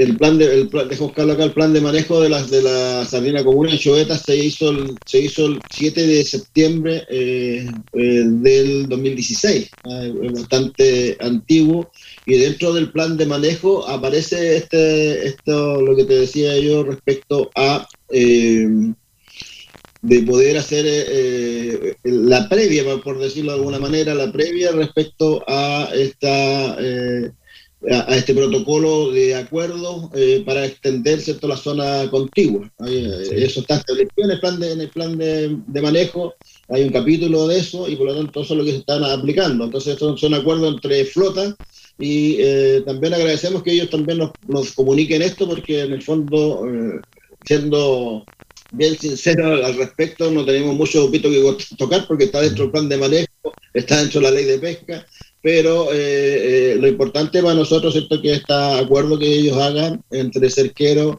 no afecte a los pescadores de, más de pequeña escala, sobre todo en nuestros recursos. Eh, y ahí también este plan indica eh, días de pesca, cuántas embarcaciones, entonces todo eso nos van a dar a conocer el día lunes y ahora no te podría dar mayores información al respecto. Bueno, Marco, hay varios temas que se van a tratar la próxima semana. Eh, ¿Siguen las conversaciones con los constituyentes? ¿Tienen alguna idea de, de- de- de reunión, Marco? Eh, ¿Se siguen conversando eh, a través de la convocatoria que hace el colectivo a nivel nacional? ¿Cómo se está trabajando para eso? Sí, mira, estamos, eh, tal como decía Tiari ahí, eh, lo importante es solicitar estas reuniones a través de la ley de lobby. Eh, Eh, de hecho, con, e- con ambos dos tuvimos algún problema, no, a lo mejor no con ellos, sino que con la gente que, trabaja con ellos, porque cuando tú pides por ley de lobby tienes que llenar un formulario ahí electrónico eh, y es una, disculpa la palabra, eh, pero es una paja, es una paja finalmente esa cuestión porque hay que meter de uno a uno y cuando uno es eh, dirigente de una organización tienes que llenar una, primera página con tus datos personales, después una segunda con tus datos, con los datos de la organización, root, eh, directivo una serie de cosas. Eh, por lo menos yo me demoro media hora en cada una de las en, en- en hacer una solicitud y meter solamente a cinco personas, más o menos que lo que metemos, que tienen que ver con gente que es representativa, por ejemplo, a la presidenta de CONAPAS, al presidente de CONFEPAS, a, Ponce, que es de la Alianza Marítima, a, a mi persona, que soy eh, la- de la federación, eh, y así sucesivamente. Entonces, eh, imagínate meter a los 60 o 50 miembros que tiene nuestro colectivo, es imposible. Entonces, eh, se le pone ahí en la, en la solicitud, ¿cierto? Que somos una, eh, nos identificamos quiénes somos, que somos más personas y que por temas de, eh, de, de la página, ¿cierto? No se puede hacer, eh, estar metiendo a, todo- a todos los integrantes. Sí, bueno, y eso, Eh, y eso Marco, hay una cosa que también es importante que la ciudadanía entienda. Porque aquí se habla mucho, ¿no es cierto?, de participación ciudadana y que esta constitución la hacemos entre todos. Entonces, cuando te colocan la ley de lobby, es como que no la quieren, no quieren que la hagan entre todos. Porque eso eh, da la impresión, pues, o sea, ¿para qué te colocan ese tipo de trabas si eh, a, la, a la postre ellos mismos pueden informar sin necesidad de tanto protocolo que se reunieron con un grupo de pescadores que componen, ¿no es cierto?, tantas federaciones y tantos pescadores con fotografía, porque tú puedes grabar, puedes fotografiar, puedes tener la lista de los participantes, puedes tener todo. Entonces, ¿por qué pedirle, ¿no es cierto?, que hagan todo ese, ese, ese llenado y ese trámite, ¿no es cierto?, cuando se podía hacer mucho más fácil. No, si el trámite está bien que se haga, pero que se ponga, como te decía yo, los cabecillas, que son las confederaciones, y por lo tanto el resto son socios de, la, de, la- de la- de las confederaciones. Eh, y, es, y es importante porque eh, al estar en la ley de lobby, eh, todo eso queda por escrito. O sea, Ah, ya, eh, ellos- la historia de la, de la norma. Claro, entonces ellos, ellos tienen, eh, claro, ellos tienen eh, eh, después facultad para que lo que acordamos con ellos, ¿cierto? también ellos lo puedan transmitir a la comisión. Oye, Cuando lo hacen- Mónica Moreno, no sé si conoce a Mónica Moreno usted. Señor. Sí, la Mónica Moreno me dice que quiere saludar al dirigente de la pesca artesanal de la región de Los Ríos. Y, dice, y me informa que quedan pocos días para apoyar la iniciativa popular número 36.490 por el derecho inalienable a la alimentación saludable, garantizando el desarrollo del canal agrope- eh, agropesquero tradicional. Una iniciativa de CODEMA donde participa CONAPASH, la que se refiere principalmente al reconocimiento e incentivo de las actividades productivas alimentarias tradicionales, entre ellas la pesca artesanal, para asegurar una alimentación sana a la población chilena en la nueva constitución. Me pide, ¿no es cierto?, que invites tú a tus compañeros pescadores dirigentes, ¿no es cierto?, para que le den el apoyo a esta iniciativa y te saluda cordialmente. Gracias a, Mónica, que es periodista de, de Conapaz, efectivamente ellos están presentando una, hay una, una, iniciativa ciudadana que se llama Derecho Ina- Inalienable a una alimentación saludable, garantizando el desarrollo del canal agropesquero. Esta es una iniciativa que está, que es la número 36490, así que para que se pueda eh, meterse a internet y dar su voto, uno puede eh, apoyar siete, hasta siete iniciativas populares. ¿eh? Yo ya la apoyé, así que estoy, estoy claro en eso. Así que don Hugo también lo insto, usted y su familia también puede hacerlo, ¿cierto? La iniciativa popular. No, sí, eh, yo la la- apoyé ya, está, está con mi apoyo. Incluso eh, después me contestaron que gracias a mi apoyo lo van a aprobar. no, sí, la apoyé yo. No tengo problema, Marco, yo apoyo todo lo que me dicen que apoyo. Así que ya Yo, está. apoyaba quedan tres todavía, así que ahí Sí, estoy viendo bueno, algunas. hay que apoyarlas todas. Oiga, don Marco, eh, ¿y, y el nombre de uno que es la historia igual o no? ¿Apoyado por? ¿Te sale después? No. final? Sigue participando. Sigue participando. Pero igual hay que apoyar, pues ya. Eh, no, porque después te pueden venir a piedrar la casa si la norma es mala, pues. o no se cumplen los objetivos, o no. No, sí hay que apoyarlas todas. Sí, hay que apoyarlas nomás. No, el resto. Pero, sí. pero Hugo, hay que recalcar, recalcar, car- recalcarle a la gente porque andan hartos eh, comentarios en internet al respecto al tema de la constitución que está recién empezando esto. Aquí están las normas recién están eh, se están viendo las que eh, apoyaron los propios constituyentes. Eh, y una vez que ellos lo aprueben, lo dijimos durante el programa, ¿cierto? Tiene que eh, hacerle indicaciones, ¿cierto? Y estamos recién en esa etapa de las indicaciones. Después tiene que pasar al- a esa norma al pleno, ¿cierto? El pleno la verá si la rechaza la aprueba. Si la rechaza o le mete más indicaciones, tiene que volver a, a- a- a la comisión para revisar esas indicaciones y después vuelve al pleno. Entonces todavía queda harta, harto paño que cortar. No hay que asustarse. No hay que asustar. Oye, me está escribiendo la Carla Adman acá igual. ¿ah? Un saludo, dice para Marco Vive y quiero contarte que me reuní, dice, con el futuro ministro de Obras Públicas del gobierno del presidente electo Gabriel Boris, ¿ya?